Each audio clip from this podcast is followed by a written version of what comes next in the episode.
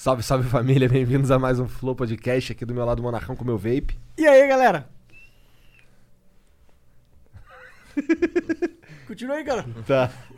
E na minha frente o Vitão metaforando, tudo bom, cara? Tudo bem, gente. Obrigado pelo convite, galera. Pô, a gente que Show agradece. de bola mesmo. Show Obrigado por vir aí, cara. Eu sei que tu veio de longe. Obrigado pela moral. Tamo aí, tamo aí. vamos que vamos. Antes da gente começar esse papo aqui, vamos falar um pouco dos patrocinadores, começando pela. Hoje eu vou começar pela Twitch, que é onde a gente faz lives. O, o evento do Flow ao vivo ele acontece exclusivamente na Twitch. Beleza? E o VOD sai no YouTube 36 horas depois. Então, se você quer acompanhar, quer ficar no chat, quer trocar uma ideia, está no lugar certo, é aqui na Twitch mesmo, beleza? Se você está assistindo VOD, fique esperto, porque o- aquele horário que a gente solta na agenda é o horário do ao vivo, que é aqui na Twitch exclusivamente, conforme o bonezinho do Monark, cheio de pelo de gato. Olha lá. Belíssimo. Outra coisa, se você quiser mandar uma mensagem pra gente, quer falar alguma coisa, quer perguntar alguma coisa, quer mandar um, um beijo aqui pro Vitão, é só mandar uns beats aí pra gente que, você, que a gente lê aqui, tá bom? Mande o, beats. O mínimo que você consegue mandar é 300 bits, porque é o mínimo que a gente lê. Beleza? É pra não criar também nenhum problema aí da galera, ei, que você não leu meu beat. É essa parada. A gente fala mil vezes aqui que é 300 bits, mas os caras não ouvem. Então tá falado agora, agora tá setado mínimo. Não tem como você errar. Não tá tem ligado? como Se você você errar. mandar o beat aí, a gente vai ler. É isso, é isso. E obrigado a ExitLag, que ajuda aí milhares de jogadores pelo Brasil inteiro é, a jogar o melhor jogo possível, com uma conexão lisa, né? Você pode testar o serviço deles por três dias grátis, sem nem colocar o cartão de crédito. Então é uma Uau! barganha, porque você testa pra ver se funciona e não tem nada, você não coloca nenhum colateral aí, tá ligado? Não, você testa só pra ter certeza que funciona. Essa é Tem a até pira. umas estratégias pra você usar a ExitLag por mais tempo aí, mas eu não vou falar porque não sei se é a favor das regras aí. Caralho, o cara é o hacker da ExitLag, É, mano. caralho. Caralho. Usa a ExitLag na ExitLag. É. Caralho. Mas é isso, né? Obrigado, Zitlag, e obrigado aos apoiadores também no nosso programa de apoia-se, po- barra, né? Flow Podcast. É, obrigado lá, vocês ajudam bastante a gente ter essa. E os subs da Twitch, não? Pô, valeu. Cara, inclusive, cara, a gente tá com quase mil subs, mano. Caralho, obrigado, cara. Vocês são foda. Obrigado pela moral aí. Ter sub na Twitch é tipo, pra gente que não faz gameplay e, e, e, e fica trocando ideia com o chat o tempo inteiro, isso quer dizer muito. Quer dizer que você Muito. curte o Flow Podcast nós, de verdade. nós estamos mudando o que é possível na Twitch, cara. Caralho! Aí, Jean. Que isso, moleque, na e, moral. e vocês estão fazendo parte disso, por isso, se você tem o Amazon Prime, assiste lá seus Prime Video, ou você tem o Prime Premium lá por causa das enco- encomendas, manda pra gente que é de graça. Arrasta ali, não sei aonde, e manda. Aham. É, mas se você tiver uma grana sobrando, vira sub normal também, tá tranquilo. Demorou? É, Ó, só- dá uma olhada no corte do Flow, que é o nosso canal que a gente solta lá os, os, ca- os caquinhos do Flow, a gente pega lá o pedaço da conversa, é, divide por, por, com- por assuntos e solta no corte do Flow, já lá pra, já bem mastigadinho pra você. Então se você, sei lá, tá sem tempo, quer ouvir falar de alguma coisa específica, entra lá que você vai ver um monte de gente falando sobre assuntos bem específicos, beleza? Outra coisa, dá uma exclamação Instagram aí, ou então dá uma olhada na descrição se você tiver no VOD, e segue a gente no... Eu falei certo? Instagram. Beleza? É isso. É isso. Um beijo. E aí, Vitão? E aí, hoje, é o, hoje é o flow do, do zoológico. Onde eu vou ficar. E aí, agora eu tô mentindo. Nossa. não, a galera, às vezes eu tô no, no shopping, em restaurante, agora não mais por causa da situação, mas eu tô, tô lá andando, né, galera? E aí? O que, que eu tô pensando? não, não, cara, não, não é assim que funciona, cara. Quem dera fosse, né? Se pudesse ler a mente de qualquer pessoa que você olhasse, né? Seria um super poder incrível. Ou não, né, cara? É, bom. Em algumas situações não é muito bom saber o que tá acontecendo, né, cara? Verdade, verdade. É. Ah, eu tenho esse pensamento, mas na verdade eu acho que, por mais que seja doloroso, a verdade é sempre melhor. Você acha? Eu acho que sim. Cara, eu não concordo muito. Eu acho que assim, a- eu acho que a mentira, a- isso é até meio polêmico. Eu, como estudante de desmascarar os mentirosos, falar, mas a mentira, ela não é totalmente ruim. Ela é benéfica em muitas situações, inclusive ela é necessária em algumas situações. Eu vou dar um exemplo. É, a gente estuda o conceito de light lies, que são as mentiras leves e as mentiras benéficas. Então, por exemplo, ah, Vitor, mas quando uma mentira é benéfica? Imagina o seguinte: tem um contexto que é uma família é, desestruturada, você tem um pai que é alcoólatra e bate na mãe e no filho. E um dia ele chega em casa bêbado e o menino já vai se esconder porque sabe que o pai vai encher de porrada. E aí o cara chega pra mulher e fala: Cadê o moleque? A mãe deveria mentir ou falar a verdade? contar onde o moleque tá? Ou falar, ou, ou mentir e falar, não, ele não tá em casa. Ela pode falar a verdade e não contar onde o menino tá. Tipo como? É, exato. Como é isso? Fala assim, ah, não sei onde ele tá. É tipo, eu sei onde ele tá, mas eu não vou te falar porque você vai bater nele. Cara, isso é uma omissão, é um tipo de mentira. É, eu, estou omitindo uma informação. Mas é, você tá sendo claro que você tá omitindo sua informação, né? Mas eu tô mentindo do mesmo jeito. Eu tô, eu tô mentindo, eu tô segurando uma informação. Aham. Isso, isso é um- uma pauta co- complicada. Muita gente fala assim, ah, eu não me. Cara, eu ouço isso muito em curso. Aham. É, geralmente é tipo assim, a galera fala, ai, minha namorada, meu namorado, quando eu perguntei, falou, não, não é que eu menti, eu só não contei tudo. E isso é uma mentira. Por mais que você deixe claro, não contei tudo. Aham. É uma mentira. Você omitir parte Sei da lá, eu- informação. é, pra mim parece. Pra mim buga o meu, meu cérebro um Ah, pouco. perfeito. Ó, vamos lá, eu vou pegar pelo contexto do que eu estudo. Aham. É, qual que é o contexto da mentira que eu estudo? Isso é até legal falar, porque aí já desmistifica um monte de coisa. Vitor e mitomaníaco, e a pessoa com retardo mental, e a pessoa que está sobre atraso mental por influência de outras coisas. Tipo, como funciona a mentalidade desse cara? Mentira. O que, que é? Caso mental, famoso burro porque fumou maconha pra caralho. Não, né? não. Não, momentaneamente dá um- uma letargia mental, mas a, a longo prazo eu não sei, não sou especialista no assunto. Também, eu acho. O... Como funciona? Quebrei até a linha de base aqui agora. O cara vai lá, a conduta desonesta. O que, que é a conduta desonesta? Aquilo que a gente estuda. Tem que ter quatro critérios básicos. É a manipulação de informação. Então eu vou manipular uma informação que se eu não manipulasse, ela seria vista como verdadeira. A informação que eu considero verdadeira, eu vou manipular. Isso eu posso criar um dado falso, que é chamado de mentira de fabricação. Então, por exemplo, sempre dou esse exemplo em curso que pega muito bem. O cara sai da faculdade, passa na casa da amante e vai pra casa dele. Aí a namorada fala: Amor, você saiu da faculdade, pra onde você foi? Eu fui pra casa. Verdade. Em algum momento ele foi pra casa após a faculdade. Agora, isso é uma mentira de omissão. Ele escondeu essa parte que ele estava na casa da amante. Agora, se a namorada, ou o namorado, enfim, gente, sem sexismo, só uma situação contextual. Pergunta, mas amor, você demorou muito. Entre a faculdade e a tua casa, tu tava onde? Putz, eu tava na casa do Monark. Pô, foi mó legal, a gente tava lá jogando videogame e tal. Isso é uma mentira de fabricação.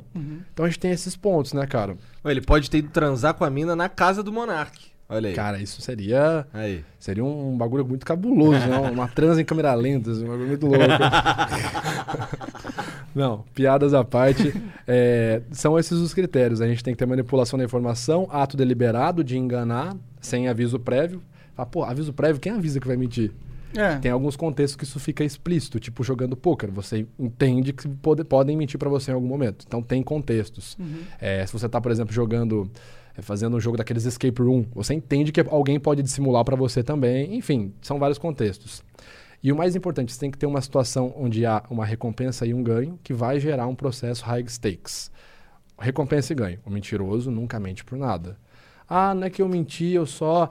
Ai, eu não queria falar. Não, recompensa e ganho. Então eu vou mentir. Recompensa, num caso desse, eu quero manter o meu relacionamento. Nesse exemplo que a gente citou. Punição. Putz, eu quero evitar, meu, acabar ou é, receber uma bronca, receber um xingamento e tal. O que acontece? Quando eu vou dissimular, eu entro num comportamento automaticamente de alta carga cognitiva e emocional, porque eu vou formular o que eu vou falar. Putz, minha história tá colando. Ah, ao mesmo tempo, eu vou ter que monitorar o seu comportamento. Você tá vendo eu mentindo, ah, tá balançando a cabeça, quer dizer que tá dando certo. Caramba, será que eu tô vazando alguma coisa da história? E nisso, eu tô expressando algo, uma emoção sobre o fato de estar mentindo. Eu posso sentir medo por ser pego. eh, Putz, será que eu vou ser pego? Eu posso me sentir orgulhoso, posso sentir prazer. É, prazer não, é prazer, sensação de superioridade. Putz, esse cara é trouxa, cara. Não vai perceber que eu tô mentindo na cara dele. Esse comportamento emocional, é, nessa dualidade, né, brigando, vamos dizer assim, com o racional, é o que geram os sinais não verbais. Então, quando alguém fala assim, ah, vê se eu tô mentindo, você tem que ter todo um contexto. Vitor, e o mitomaníaco? O cara que mente por compulsão. O nome já diz, mitomaníaco. Compulsivo não entra em nenhum desses critérios que eu falei. O cara não mente necessariamente para ter uma recompensa. Ele não mente porque, se ele te enganar, ele vai ganhar uma promoção. Não, ele mente porque ele é compulsivo. É compulsão dele. Que ele gosta de mentir. E a omissão se encaixa nesses pontos. Se eu vou lá, é, eu dei toda essa palestrinha, eh, Zé Palestrinha, para poder falar da omissão que se encaixa nesse critério de conduta desonesta. A omissão, vamos supor, nesse caso que eu falei, perfeitamente cabe uma omissão. No caso da mãe também, eu sei onde você, eu sei onde, onde tá o meu filho, mas eu não vou te falar porque tu vai bater nele. Aham. É uma omissão. Eu tenho essa informação, mas eu não quero contar pra você. Uhum. Ok, eu estou sendo claro. Mas é uma, uma omissão não velada. E não velada, perfeito. Não deixa de ser uma omissão. Faz sentido. É, é, eu estou sendo claro. Eu, te, eu tô manipulando a informação, né? Ou seja, não estou te contando, isso é uma manipulação de informação. né? Uhum. Não contar é uma manipulação. Verdade. Ou alterar é uma manipulação de informação. Eu tenho conhecimento da informação verdadeira e eu estou buscando evitar uma, uma punição e, uma- e manter uma recompensa. Aham. Então, Que é proteger o filho. é, isso é engraçado, porque essa mentira, a omissão, ela é muito sensível. A galera, tipo, não. Cara, sem brincadeira. Casos, ainda mais quando é análise de vídeo de político, quando eu falo omissão. Ah, fulano, porque a omissão no, no código do, do protocolo SCANS ela é o S2, né? A omissão pode ocorrer, é uma manobra evasiva, a omissão. Eu te pergunto, meu, tu traiu tua mulher? Aí você vai lá e fala assim, é, mas peraí, você tá perguntando isso por quê? Você tá dando uma deflexão, você tá escondendo uma informação, você não falou não e nem sim, você tá omitindo Sim, sim. a galera fica doída. Não, não é assim, porque. Não, veja bem, o cara criar uma informação falsa é muito pior. Gente, é omissão do mesmo jeito, é, é mentira do mesmo jeito. Se melhora até o ego pensar dessa forma, beleza, mas é mentira do mesmo jeito. Ah, Mas nossa, deve ser muito louco ficar analisando político, cara. Nossa, cara. Não, é bizarro, cara. É bizarro, é bizarro. Cara, e assim, às vezes você tá analisando um vídeo de política e você fala, mano, eu não tô vendo isso, cara. Tipo, é, é complicado até a análise de vídeo político, porque assim, eu sempre sei a consequência do que vem depois, né? Vem muito e-mail, muita ameaça. Política é o que mais vem ameaça. sério, ameaça. imagina, a política é tudo bandido. É um negócio ali. é. Cara, é complicado, é complicado. Aí a galera fala assim. Nossa, engraçado, né? O Vitor nunca analisa o, o lado A, só analisa o lado tal. Cara, primeiro que já é uma mentira. Tem análise dos dois lados. Momento de, de eleição, as últimas eleições. As últimas semanas da eleição. Analisei o Bolsonaro e no Nordeste pedir voto. Destaquei a expressão de nojo que ele fez quando colocou o chapéu nordestino. Analisei o Haddad indo pedir voto na igreja e destaquei a expressão de desprezo que ele fez pedindo voto na igreja. Então, assim, isso já é mentira. Mas o segundo ponto, eu não sei o que a galera pensa, cara. A galera acha que um canal de 3 milhões, praticamente 3 milhões de, de- de seguidores, de inscritos, eu vou falar um negócio que não é favorável pro político, você acha que ele vai ficar na boa. Oh, que legal, esse cara tá promovendo a ciência. Cara, Deve ser o Ele quer que se foda a Cara, né? meu, ele vai gerar ataque. Assim, isso se ele for de boa. Ele vai gerar um ataque no Twitter, é, vai manifestar a galera dele pra me, mandar dislike, pra me xingar. Isso se o cara for bonzinho. Se o cara Rolou fizer. isso. Porra, pra caramba, cara. Caralho. Eu não vou citar nomes pra não, já não me complicar, mas já. E, e como eu falei, isso se o cara for de boa e fizer o jogo social, que é o jogo social normal, todo mundo faz no, no- nas redes sociais, todo político tá fazendo todo dia. Se ele não quiser fazer um jogo criminoso, né? Esse é o problema, né? Cara, já recebi uns e-mails cabulosos, assim. Caralho, É. sério? Sim, os e-mails assim, o cara, tipo, mandar um dossiê de várias informações minhas. E eu, tipo, caraca, velho. Tipo, você mora aqui, esse aqui é sua Exato, família, Exatamente. essa é a sua rotina. Exatamente, Que cara. Para merda, de falar mano. que, que eu tô mentindo. É, ele não falou nada disso, né? E outra, mandou carta anônima. né? Assim, eu sei quem é, mas não dá pra identificar. Entendi. Caralho, É. deve... Esse, isso é um... né, Eu me lembro aquela cena do filme do Homem-Aranha, né? Com grandes poderes vem grandes responsabilidades. Cara, é Caralho. não, me lembra a frase do filme do Sonic. Com grandes poderes vem muita gente querendo te matar. É exatamente essa frase, cara. É, é- é isso, sabe? E pior É que, mano, você desenvolveu na internet uma, uma, uma referência poderosa, né? Você virou, tipo, o cartório da verdade. Nossa, o fiscal da mentira, que né, o Gaules me chamou, né? O Fiscal fiscal, de mentira. Pois é. Cara, eu acho, eu acho isso interessante, né? Essa persona digital, né? Mas é uma merda. Cara, é complicado. Primeiro que assim, eu penso assim, cara, você tá. ah, que você quer, vamos supor, você tá, tem, tá em dúvida entre um cara que você acompanha na internet. Ah, eu quero saber se o cara mentiu. Ok, tem um canal que clama, que ele faz análises e tal, ele mostra, por mais que eu me esforce, eu mostro ali a referência científica, coloco ali a explicação, nunca afirmo, ó, o cara é um mentiroso, nunca coloco opinião pessoal, juízo de valores, nada. Mas, cara, eu acho complicado você confiar 100% numa pessoa. Eu acho assim, se eu tivesse no lugar do público, eu não confiaria 100% em mim. Até porque é, a própria precisão do meu estudo ela não é 100%. Né? A precisão mais alta que você pode atingir, isso que se tem de registro é, em detecção de mentiras com um protocolo científico. Né? No artigo Detecting Deceit via Non-Verbal Behavior, do Aldert Vrij, O cara é super nerd. super ultra nerd, né, aí- cara? Tem que saber isso aí, cara. O professor Albert Vried, professor emérito, inclusive da Faculdade da Pensilvânia, ele mostra a precisão mais alta que você pode ter analisando a linguagem corporal, num contexto onde a pessoa está sobre uma situação high stakes, ela está ali no contexto que ela pode receber uma recompensa ou uma punição, e você está vendo esse vídeo e não em tempo real, porque em tempo real a precisão cai bastante também, você pode chegar a 90%. Então, assim, mesmo se eu fizer análise perfeita, ainda tem 10% que são problemáticos, entendeu? Então, assim, cara, assiste Metaforando, show. Mas entenda o seguinte, análise de linguagem corporal é uma forma de você entender uma situação, não é a prova absoluta. Até porque, falando da minha profissão, né, eu gero laudos eh, de análise não verbal, observando ali a detecção de mentiras. Quando eu gero um laudo, eu indico, eh, olha, baseado em X conjuntos de sinais não verbais que essa pessoa demonstrou, eu afirmo com X% de precisão que essa pessoa está com um comportamento incongruente. 80%, 70%, 90%. Tal. Eu faço um levantamento.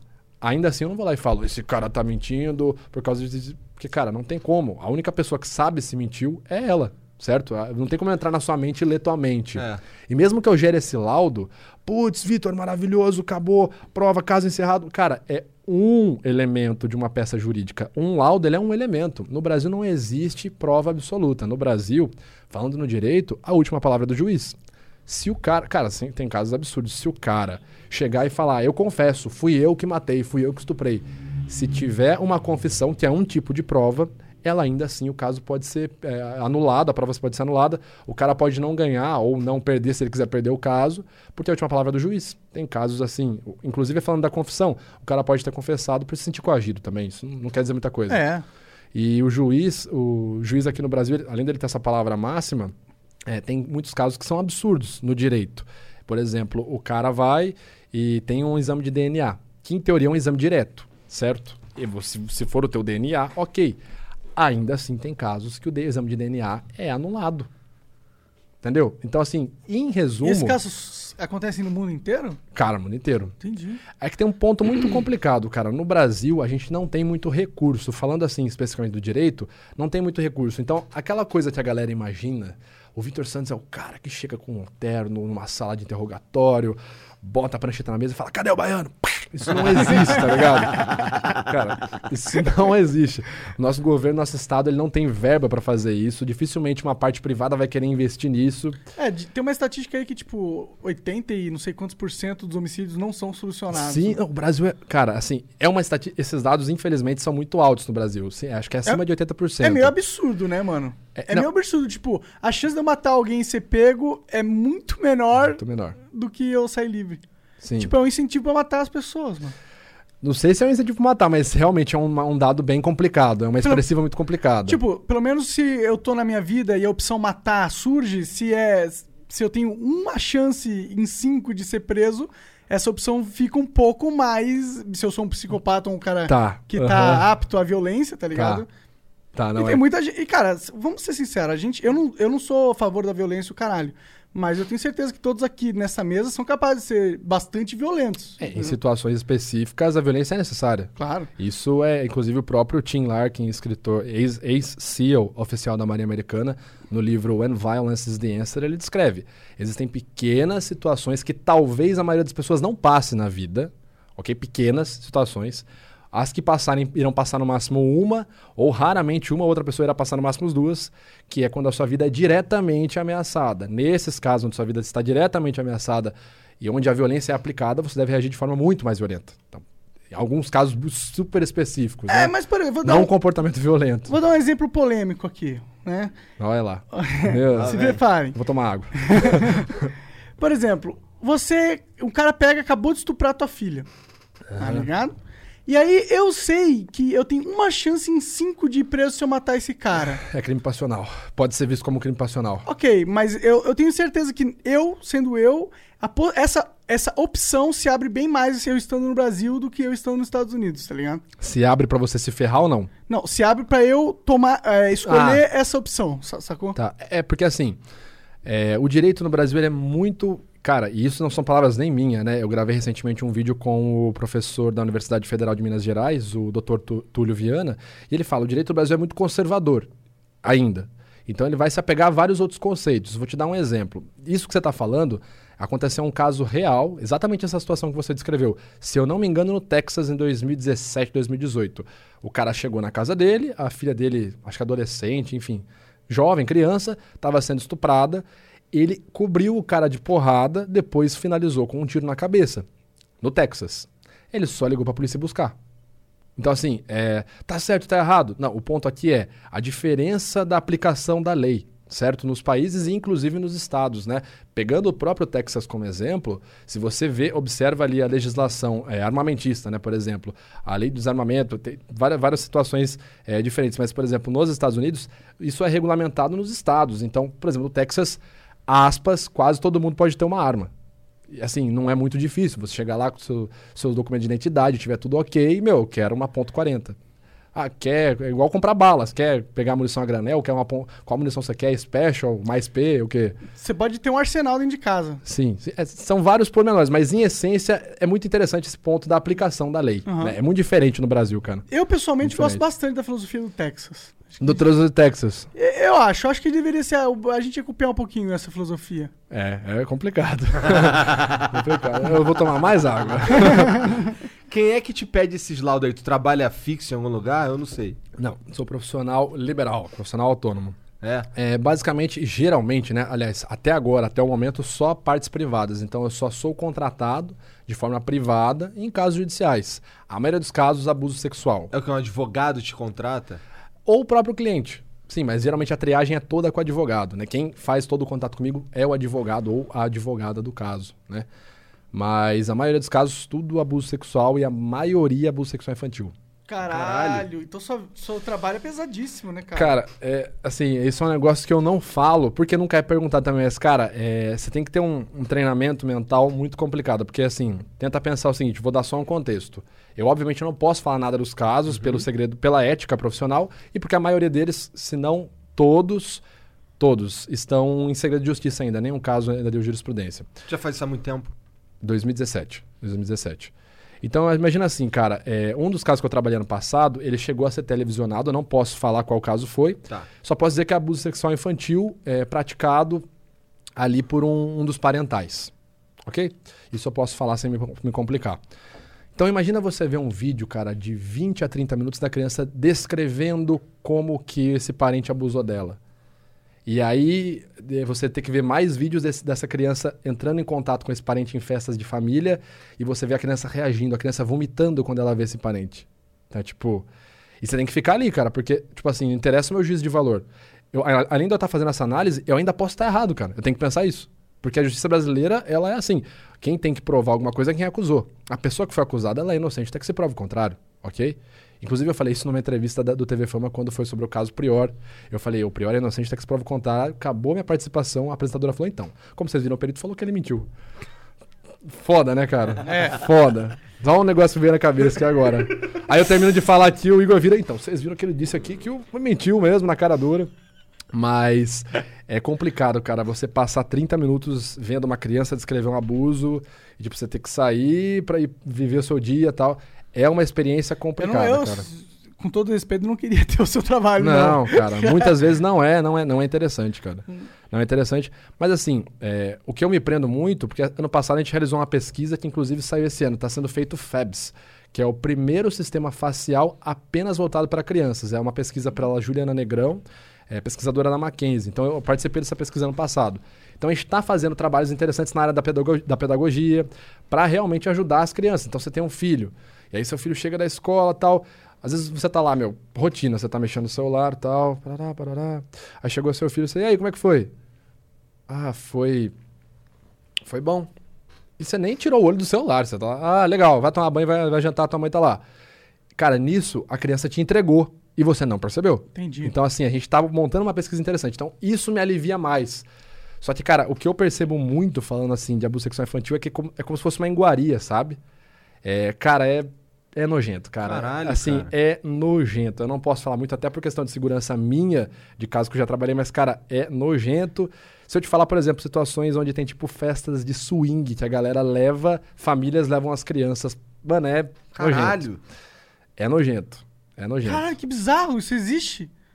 No What Brasil. fuck, aqui no Brasil. meu? E não é um caso Ah, só. e eu digo que eu não queria ter esse emprego porque eu sei que é difícil, mas eu sei que ele é muito importante que exista. E, Eu e- espero- e é, que eu espero tá ajuda. fazendo algo de bom com também. certeza. E que ajuda muitas pessoas, eu não duvido disso. Só que deve realmente ser. Tipo, eu pessoalmente não sei se eu teria estômago, tá ligado? Deve ser algo realmente complicado. Eu lido com a internet, já fico maluco, imagina ter Cara. que lidar com essa, com essa porra. Cara, é o que eu falo. é, Quando você lida com as situações doentias, cara, você vê outras coisas e fala, mano, releva, isso é de boa. Cara, é complicado. Assim, eu tô trabalhando num outro projeto paralelo, que eu espero poder falar sobre ele logo em breve, né? Que é uma série. Não posso falar muita coisa, mas é uma série que eu espero que dê certo esse projeto. A gente tá nas tratativas aí. Mas é sobre um serial killer, um assassino estuprador em, estuprador em série. Que basicamente, cara, eu- fiz até um vídeo sobre ele. É o assassino da minha infância. Porque esse cara, é, na região que eu moro, ali no interior de, de São Paulo, ele estuprou e matou de forma brutal. E quando eu falo brutal, para vocês terem uma noção, é, as crianças que se comportavam durante o estupro, crianças de 5 a 10 anos de idade, esse era o perfil dele, as crianças se comportavam bem, não gritavam com- como ele, ele, ele falava, ele apenas estrangulava. Essa era a forma de, de promover, de premiar elas. As que gritavam, choravam, tentavam escapar, ele matava no soco, geralmente primeiro esmagando a mandíbula delas. Então, assim, o cara pesado mais de 100 quilos. Então, primeiro ele esmagava a mandíbula de uma criança de 5 anos, ela ia ficar chorando, sentindo dor, enquanto ele praticava o, o violência sexual, e depois ele matava no soco que sobrava da criança. Caralho. E esse cara morou a duas quadras da minha casa, quando eu tinha 5 anos de idade, na época que ele estava nativa nos crimes. Caralho! Esse é um caso muito cabuloso, cara. E eu creio, assim, memória falsa é uma realidade, mas eu tenho a, a forte memória de ver ele passando na frente de casa, porque ele ficou conhecido na minha cidade como o assassino da bicicleta. Porque ele era, cara, ele era alcoólatra, então ele passava fazendo reparos em porta de bar, fazia engra- serviço de engraxate, e sempre com uma bicicletinha vermelha. Então, eu lembro, eu tenho essa imagem de eu estar jogando bola na garagem de casa e, tipo, ver um senhor fortão, assim, gordão, passando com uma bicicleta vermelha. Então, tipo, Caralho. é, esse negócio é muito louco, cara. Eu não acredito nessas coisas de Caralho. energia, espírito, destino. Mas é muito cabuloso esse caso é, dessa pessoa ter acontecido super perto da minha casa, assim, vamos dizer, na época que o cara tava nativa, e hoje eu trabalhar com abuso sexual infantil, com análise de abuso sexual infantil. Caralho, realmente é bizarríssimo. Esse aí, esse cara já era. imagina. Ele morreu em 2013. Diz na notícia que ele teve um infarto, né? Não sei se realmente foi verdade. Entendi. Mas Espero é o- que não, espero que tenha morrido de uma forma muito. Tomara que tenham quebrado o mais maxilar dolorosa. dele. Cara, tem uma notícia, você que gosta desse tipo de coisa, Monark. É, o- é o nome dele, se vocês quiserem pesquisar, o pessoal que tá vendo, tem um vídeo no meu canal. É Laerte Patrocínio Orpinelli. Ficou conhecido como monstro de Rio Claro na época, década de 90. Ele matou dos anos 80 até 1999, a última morte dele. Caralho. Ele, a- a- falando do Monark que falou, pô, eu acho da hora a filosofia do Texas e tal. Quando ele foi preso e ele começou a confissão, ele começou a levar a polícia até os locais para desenterrar as ossadas, né? Nesse processo, aconteceu um negócio assim, talvez o Monark vai achar engraçado. No primeiro dia, quando ele foi revelar onde estava a maior parte das ossadas, que era no Horto Florestal de Rio Claro, ele entrou no horto com a equipe da polícia, o pessoal foi, tirou a foto e os legistas saíram. Ou seja, ficou só o corpo de policiais que levou ele, são uns 10 policiais. Ele saiu do mato todo roxo, com o olho inchado, cheio de hematoma. E aí os jornais perguntaram o que aconteceu. E os policiais falaram que ele caiu muito no meio do mato. Não sei o que aconteceu ali. Mas então, você que falou que deveria. Eu, não- eu não gosto disso nesse sentido, tá ligado? Porque eu acho que tem que matar o cara. Não, não fazer ele sofrer. Maravilha. É, é, é, eu acho que, inclusive, ele- os policiais poderiam ter prejudicado a investigação, tá ligado? Ah, sim. E aí, Psicologicamente falando, total. e aí eu, eu acho que. Eu não gosto disso. Eu, eu, tipo, eu gosto. Eu, eu quero que o cara que cometa uma, viol- uma violência delas esteja justiça. Justiça. Tipo, se no primeiro momento a justiça cabe a mim ali, se eu tô, eu tô enfrentando. Eu, se está estuprando minha filha, meu filho, eu, pessoalmente, eu não. Não, não, Entendi. não vejo aquilo como uma vida humana, entendeu? Você, é- é- você fala assim, a primeira linha de defesa da sua família é você na- numa situação dessa que você citou. É, Sim, sim, e eu não vou sim. Faz total sentido. ficar com dó do cara, tá ligado? Sim, sim. é, é, falando sobre o estudo do uso da violência, né, citando o Tim Larkin mais uma vez e citando também o Joey Navarro, que é ex-agente do FBI no livro Dangerous Personalities, eles são incisivos. Se você tem a certeza, né, porque eles são criteriosos. Não adianta você, tipo assim, pô, o cara me fechou no trânsito, me chamou de filho da puta, ou minha filha tá do lado da minha irmã, ele xinga minha, minha irmã, minha filha de vaca, biscate e tal. Cara, vai embora. Porra, meu, pra que, que você vai correr o risco? Você não sabe se o cara tá armado, você... Cara, vai embora. Isso é, é, assim, profissionais da área da segurança e da aplicação diária da violência. Agora, quando você atende aos critérios, você estuda, você entende o que é uma situação de violência é, social e não uma agressão social. Existem diferenças entre esses dois. Quando você entende que você está num contexto de violência social, é recomendado que você use o máximo de violência possível e o mais rápido possível para neutralizar essa ameaça. Isso que os profissionais da área de defesa, pessoal especificamente voltada para a proteção da mulher, dizem. Não cultivar um comportamento, uma rotina de violência, um comportamento agressivo. Mas, se você tem os dados e percebe de forma criteriosa que você está com a sua vida ameaçada de forma direta, sua violência tem que ser responsiva e muito mais alta. É, mas eu concordo pra caralho. Mas, tipo, se isso aconteceu é naquela situação, tipo... Você falou, não é nem com você é, também imagine já se, foi. se esse pai tivesse chegado três horas depois, a filha tinha sido estuprada, o moleque tinha ido embora, ele foi, pegou o moleque, encheu ele na porrada, tá Cara, ligado? é, é crime passional. Assim, provavelmente vai ser visto como crime passional. Pode crer, pode crer. Teve um caso no Brasil que foi. E o- Aham. o, pai falou exatamente isso. O pai. Não foi estupro. O, o garoto, filho do, do, do cara, eh, morava num bairro meio, meio ruim, assim, vamos dizer. E aí numa festa ele discutiu com um cara, festa do bairro, assim, né? Aí veio dois moleques, um pegou ele por trás e o outro lotou o moleque de facada. E o moleque morreu. Ali, festa, baile, tá. O pai do garoto saiu da casa dele, armado. Isso, assim, coisa de dois dias depois da situação Uhum. sabia quem eram os moleques, entrou na casa do moleque, tava os dois dormindo. Acordou um, pô, tiro na cabeça. O outro acordou, tiro na cabeça, foi preso. Por que você fez isso? Matou meu filho, me vinguei. O senhor tá arrependido? Não. O senhor vai cumprir? Vou, vou cumprir. Tudo bem, eu, eu seria o cara que ia preso, tá ligado? Ó, me lembra de nunca mexer com tua filha, pelo amor de Deus. Eu acho que eu também ia preso, cara. Eu acho que ia preso pra caralho. Porque assim, um filho é um, é um, é um filho, tá ligado? Se, se- cara, se minha filha morrer, eu morro junto, tá ligado? É, não dá, né? Tem certas coisas que Porra. simplesmente não dá, velho. A, a lei do homem é importante pra gente manter a ordem, o caralho. Mas a lei do homem também não é, não é suprema, né, cara? Na É, vida. cara. E, e mesmo que a gente arque com as consequências de ser preso, não sei o quê, eu não, não sei, eu não vejo como esse pai, eu não sei se ele foi um imoral, tá ligado? Cara, ele fala, pelo que a gente vê na entrevista, que ele fala assim: ó, eu não, eu não tenho razão mais pra viver. Vou viver, vou viver na sociedade é, como um cidadão não reformado, por quê? Já tiraram o que eu tinha? Por que, que eu vou ficar aqui na sociedade se tiraram o que eu tinha? Então, assim, dá pra ver que esse ponto desse pai é literalmente isso. Ele realmente não tá nem aí. Sim. Se ele vai ser preso, senão, cara, o filho dele importava muito mais do que tá, na- tá em liberdade. entendeu? Sim, sim, eu entendo esse pai, tá ligado? Mas eu também entendo que a lei é a lei, o caralho. Vamos respeitar essa porra.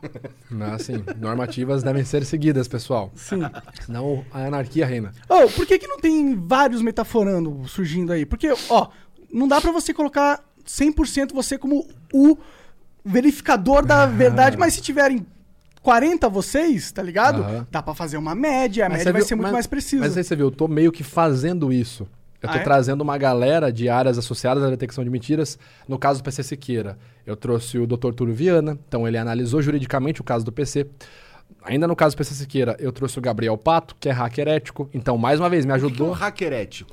Segundo, ó, eu não sou especialista na área, mas segundo o Gabriel Pato, é um hacker que age mediante um contrato. Pato, se você tá ouvindo isso, eu tô falando merda, cara, me desculpa, ok? Chama ele aqui, ele explica melhor que eu. É, tá.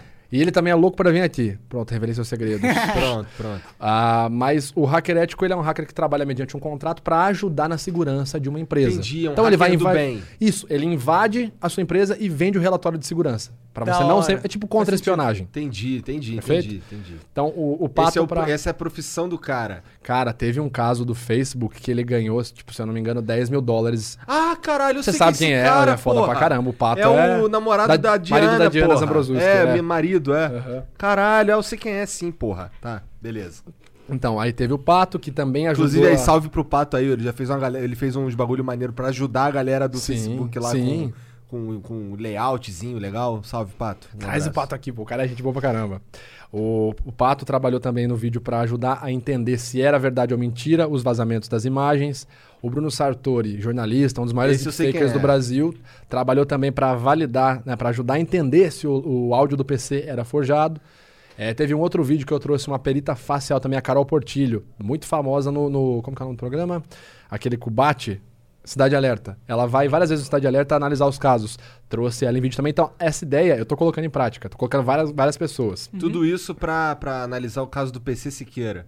Do PC Siqueira foi só esses três. Foi Tá. o Sartori, o Viana e o Pato. Tá. A Portilho foi outro caso. E essas pessoas, elas estão produzindo no YouTube? Sim, sim. Tudo, Legal. Tudo galera... Esse, esse- esse- essa tua análise do, do PC Siqueira já saiu? Já tá disponível? Já, já faz tempo. É? Caralho, tá lá. não vi isso, cara. Ah, foi semana passada ou Tá, retrasada. não, não sei se eu quero spoiler, não. Eu vou ver lá. Tá lá, tá lá. Fique à vontade lá pra Tá, você ver e xingar ou não, não sei o que você vai fazer lá. É. Mas a ideia, sim, cara, super válida. A ideia realmente é criar uma equipe que possa ajudar. Porque, cara, você vê isso nos estudos científicos. A precisão é sempre a mais alta quando tem mais de um fazendo. Porque você tem que ter um index agreement, ou seja, tem que ter um nível de concordância mínimo entre vários peritos. Então vamos supor, um perito fala, ah, mentiu, o outro fala, não, o outro fala sim. Qual que é a, qual, qual que é a concordância? É mãe de Ná isso daí? Oh, eu acho que vai morrer, eu acho que não. Então, assim, tem que ter um mínimo de concordância. Então, o que eu tô fazendo? Tô pegando uma galera que de fato é formada na área, porque tem muito picareta Brasil afora. É de fato formada no único instituto que capacita alguém a ser um FACS Certified Coder, pré-requisito para você ser um perito Pra- pra ser facial. o quê? Pra ser- FACS Certified Coder. Muito gringo. Cara, agora Onde é que é essa porra? Como é que o cara estuda nisso daí? você pode fazer a distância ou presencial. Presencial é você onde tem esse bagulho? o presencial dos Estados Unidos é em Washington. Tá. Se você quiser fazer na Europa, você pode fazer em Londres, Manchester. Aí é só acompanhar a data, de, porque assim, eles fazem cursos presenciais em várias cidades. Tu fez quando isso aí? 2017. 2018 eu me formei. 2018 eu me formei perito facial, creio que sim, foi quando eu, isso. 2018 eu obtive o título de FACS Certified Coder. Detalhe, no Brasil os meus dois ex-professores tinham feito e não tinham passado de primeira porque o teste é difícil pra caralho, OK? Eu passei com o Tu teste passou primeiro porque tu é pica. de primeira com a precisão acima de 80%. Caralho, cara. É, Então, cabuloso, eu- eu- cara. bom, agora tendo mais a confiar nas na análises do Vitão. Muito obrigado, cara. Mas isso é só face, hein? A, a- a detecção da mentira envolve mais canais, são os seis canais ali. Entendi. Não só a face. Ah, mas tu não fica detectando, tu não vai no. Pelo menos do que eu, as, as paradas que eu vi, tu não vai numa de detectar mentira. Tu vai ver qual que é a do cara, não é? Sim, é. Assim, a gente tem. Tipo, tu não vai numa. Esse cara aqui é um mentiroso, filha da puta. Vou ver qual é desse cara aqui. Não, é, você fala, por exemplo, em tempo real aqui, ah, tô conversando com você, tipo, eu tô tentando detectar se tá mentindo. Não, eu tô tentando entender a sua linguagem corporal. Se você tá interessado na conversa, não. Se você tá mais fechado. A hora que eu vejo, por exemplo, você tá aqui com o braço mais cruzado e relaxado. A boca sua não tá tensionada. Você tá liber- liberando espaço pra eu falar. Quando eu percebo que você tá um pouco mais ansioso, quer falar alguma coisa, você comprime mais o lábio, aperta mais a mão, tensiona mais a musculatura do ombro. Então aí eu falo, beleza, deixa eu calar a boca. Caralho! O um. Aí, vamos, vamos fazer esse cara aqui vir no flow direto, então, né, cara? Não tem como ele palestrar infinito. Não.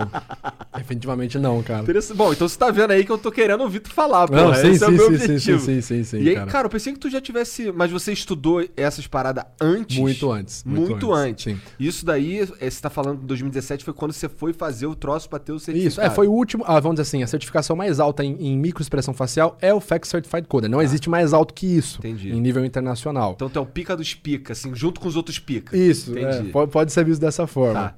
E mais a longo prazo eu tive várias formações nacionais em cinésia geral. Então, cinésia, ciência que estuda o movimento do, do, do corpo humano. Então, tacêsica, que é a ciência do toque. Oculésica, zonas visuais de interesse. Prosêmica, distância entre um corpo e outro. Gestual, emblemático, ilusório. Então, todas essa- essas certificações eu já, possu- já fui possuindo nesses anos, já fui fazendo. É, em paralelo nacional também, eu tive certificação em microexpressão facial, neurociência básica, anatomia do pescoço e da cabeça, e aí, por último, foram as minhas certificações internacionais, que foram todas no Paul Ekman Group, né? Microexpressões faciais, expressões faciais embrionárias e a- a- o título de FACS Certified Coder. E falta estudar alguma coisa nesse Falta, cara. sentido? Falta. Agora, a minha próxima meta é fazer o BI, que é o Behavior Analysis and Investigative Interviewing pela Emotional Intelligence Academy, que é basicamente o mesmo curso feito por- pelos oficiais do FBI, da Interpol, que é um curso não só de interrogatório, não só de entrevista forense, não só de análise de linguagem corporal, mas tudo isso voltado para o contexto jurídico. E como é o que eu trabalho, é o que eu quero fazer. E detalhe, no Brasil hoje, a certificação em BAI, que eu tenho conhecimento, eu conheço muita gente da área, então, que eu tenho conhecimento, só uma pessoa no Brasil tem. Caralho. Uma oficial da ABIN.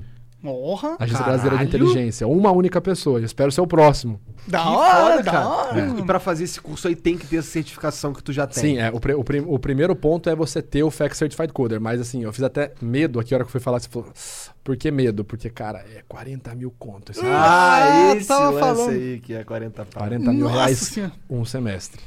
Quantos É- semestres é um, são? É um curso de um semestre Ah, só, tá, né? Um entendi. intensivo de seis meses na, na, na Universidade de Manchester, né? E esse 40 mil tá com custo de viagem, tudo? Não, não, isso o preço do curso. O ticket do curso, sem contar, sem contemplar a minha estadia lá, Nossa. meu deslocamento, comida, alimentação, nada. Então tu vai Isso é gastar muito- uns 70 mil. É seis meses, né, na Mais, Europa, né? mais Cara, 70 a mil, Libra tá. Ah, sim, Uma verdade. nota. Seis meses na Europa, cara, tu vai gastar uns 100 mil. Nossa, é mais, mais É. até. Não, Dependendo, cara. se tiver família lá, vai ficar mais barato. Cara, acabei de casar, não vou conseguir passar seis meses na Europa nem fudendo. Só se quiser virar o metá furando o chifre. Fudendo, cara. Não, sem condição, cara. Caralho. Eu espero que tua esposa não esteja ouvindo essa Com porra. certeza tá assistindo. Inclusive, meu amor, Letícia, beijão. Ele tá brincando, você analisou, né, Letícia? Não, deixa eu chegar lá onde você tava, mentiu. Violência contra a mulher. Metaforando, pelo amor de Deus. Você já assistiu aquela série Light to Me? Óbvio, né? Ah, todas essas porra, com certeza ele Mano, já cara, o meu sonho de, de, de fanboy nerd que ejaculava Guaraná era ser o cara do Light to Me. Né? Pode crer, Ah, eu pode quero crer. chegar lá e fazer assim. Então a tal. série é massa, assim, pra um cara que estudou esse assunto, a série é é massa, é fiel à parada? Cara, ela foi feita, é, a- a- a- os roteiros né, da série, a consultoria foi feita com o Paul Ekman, que é o principal psicólogo, neuropsicólogo, pesquisador das microexpressões faciais. Então, assim, todo, toda a consulta da série foi feita com o cara. E olha que interessante. Ele falou, tá, beleza, eu ajudo a consulta pra fazer os episódios e tal, mas eu não quero que vocês associem a mim. E a Fox falou, a Lightman da Fox, né? Ok, nós não vamos associar. Aí o nome do cara é Paul Ekman, o protagonista do Light to Me é Cal Lightman. Quer dizer, o cara que não detectou a mentira na cara dos caras da Fox é puta migué do caramba, cara. Não vamos associar nada. Paul Ekman, Cal Lightman. Oh! Aí eles fizeram o Miguel lá, colocaram o ator que era o Tim Roth como se ele fosse britânico e o Ekman é americano, mas, cara, é totalmente. é, tem uma base científica muito interessante. Só que o Paul Ekman só aceitou trabalhar como consultor com uma condição. Porque, assim, a série. Um dos marketings da série foi exatamente esse, né? Temos um cientista como consultor, o Dr. Paul Ekman, blá blá blá blá blá blá blá, blá PHD, psico... Então, uma das premissas do Ekman foi assim: eu aceito o trabalho, contanto que eu possa semanalmente no meu blog postar uma crítica ao episódio mostrando onde ele não foi científico. E os caras, tipo, cara, é bizarro. Se você parar pra pensar, ele foi um gênio. Ele ganhou pra ajudar a escrever e, e ganhou pra detonar também. Verdade. É tipo você vender o vírus e o antivírus ao mesmo tempo, né? E manteve a credibilidade dele. né? Total, não. Ele foi o Ekman é um gênio, cara. O cara é, é foda demais. Então a série tem essa base científica, sim. Porém, é muito importante dizer. Pessoal, você que tá assistindo aqui, você que vai assistir Light 1 já assistiu, assiste agora. A galera me fala assim, Vitor, eu já assisti Light 1 inteira. Você acha que eu ainda tenho que fazer algum curso? Porra, tu tá de saca? Eu vou assistir House duas vezes, cara. Eu não faço cirurgia nem fodendo, entendeu? Não, não sou louco, cara. Não, não, não. Ô, meu, meu pai tá tendo infarto. Pera aí, que eu vi a última temporada duas vezes ainda. Não, porra. É, com certeza. Né? Cara, tem uma base, mas é muito dramatizada. Tem uma ficção do caralho. Tem E- muita coisa errada. Eu lembro que tinha lá um negócio que tinha os que estudavam e tinha os naturais. As paradas de naturais. Existe Isso mesmo? É. É um artigo científico, 20 anos de pesquisa feitos pela Maureen O'Sullivan, Wallace Friesen e o Paul Ekman, chamado The Wizards of the Truth, os feiticeiros da verdade. O que, que eles entenderam? Uma pequeniníssima parte da população mundial Hum. consegue ter uma precisão na detecção de mentiras acima de 80% sem nunca ter tido estudo nenhum. Caralho. Isso seria os naturais, mas é tipo, se eu não me engano, é algo entre 1,5% a 2% da população mundial. É pouca gente, muito pouca gente, muito pouca gente, né? É, então é uma galera que assim, não é que o cara, ai, eu já acertei. Isso eu recebo direto, de novo. A pessoa comenta na minha foto, Vitor, direto eu vejo minha mãe mentindo, acho que eu sou um natural. Falo, não, cara, você conhece tua mãe só, bicho. Não tem nada de natural. tu sabe qual é a da tua velha, não tem nada de natural aí. Vai pra rua, vai ser enganado pelo primeiro vendedor de TechPix. É, Ou na 25 de março de pendrive. conversa com o político. Aí você detectar ele, aí você tá, pode... Ah, mas político é fácil, ele tá sempre mentindo, né? É um estado é compulsivo, mitomaníaco. Cara, inclusive os naturais, né? é, se você que está assistindo acha que são natural, tem os- alguns critérios que não são muito interessantes. Né? O critério principal é que a maioria dos naturais, quase todos eles, sofreram algum tipo de abuso na infância. E por pessoas muito próximas, abusos recorrentes. Então, geralmente, o pai ou alguém próximo Então é abusava. algo que se desenvolveu.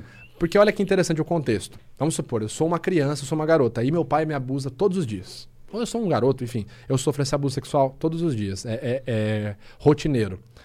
Automaticamente o cérebro ele vai trabalhar no intuito de evitar a dor, né? Porque o nosso cérebro ele gosta de poupar os nossos recursos. Ele não, ele não vai querer que você acabe dilacerando o seu tecido vaginal, não vai querer que você passe por momentos de terror, tal, de dor, vendo seu pai. Então ele vai começar a desenvolver novas vias para você entender quando seu pai vai cometer o abuso, para você vazar antes. Então essa é a ideia dos naturais. Entendi. É bem complicado, bem, bem É, pesado, na verdade. Sim, né? Mas é também uma, uma parte do que torna a vida bela, na minha opinião. Não tem nada que vem. Um abuso?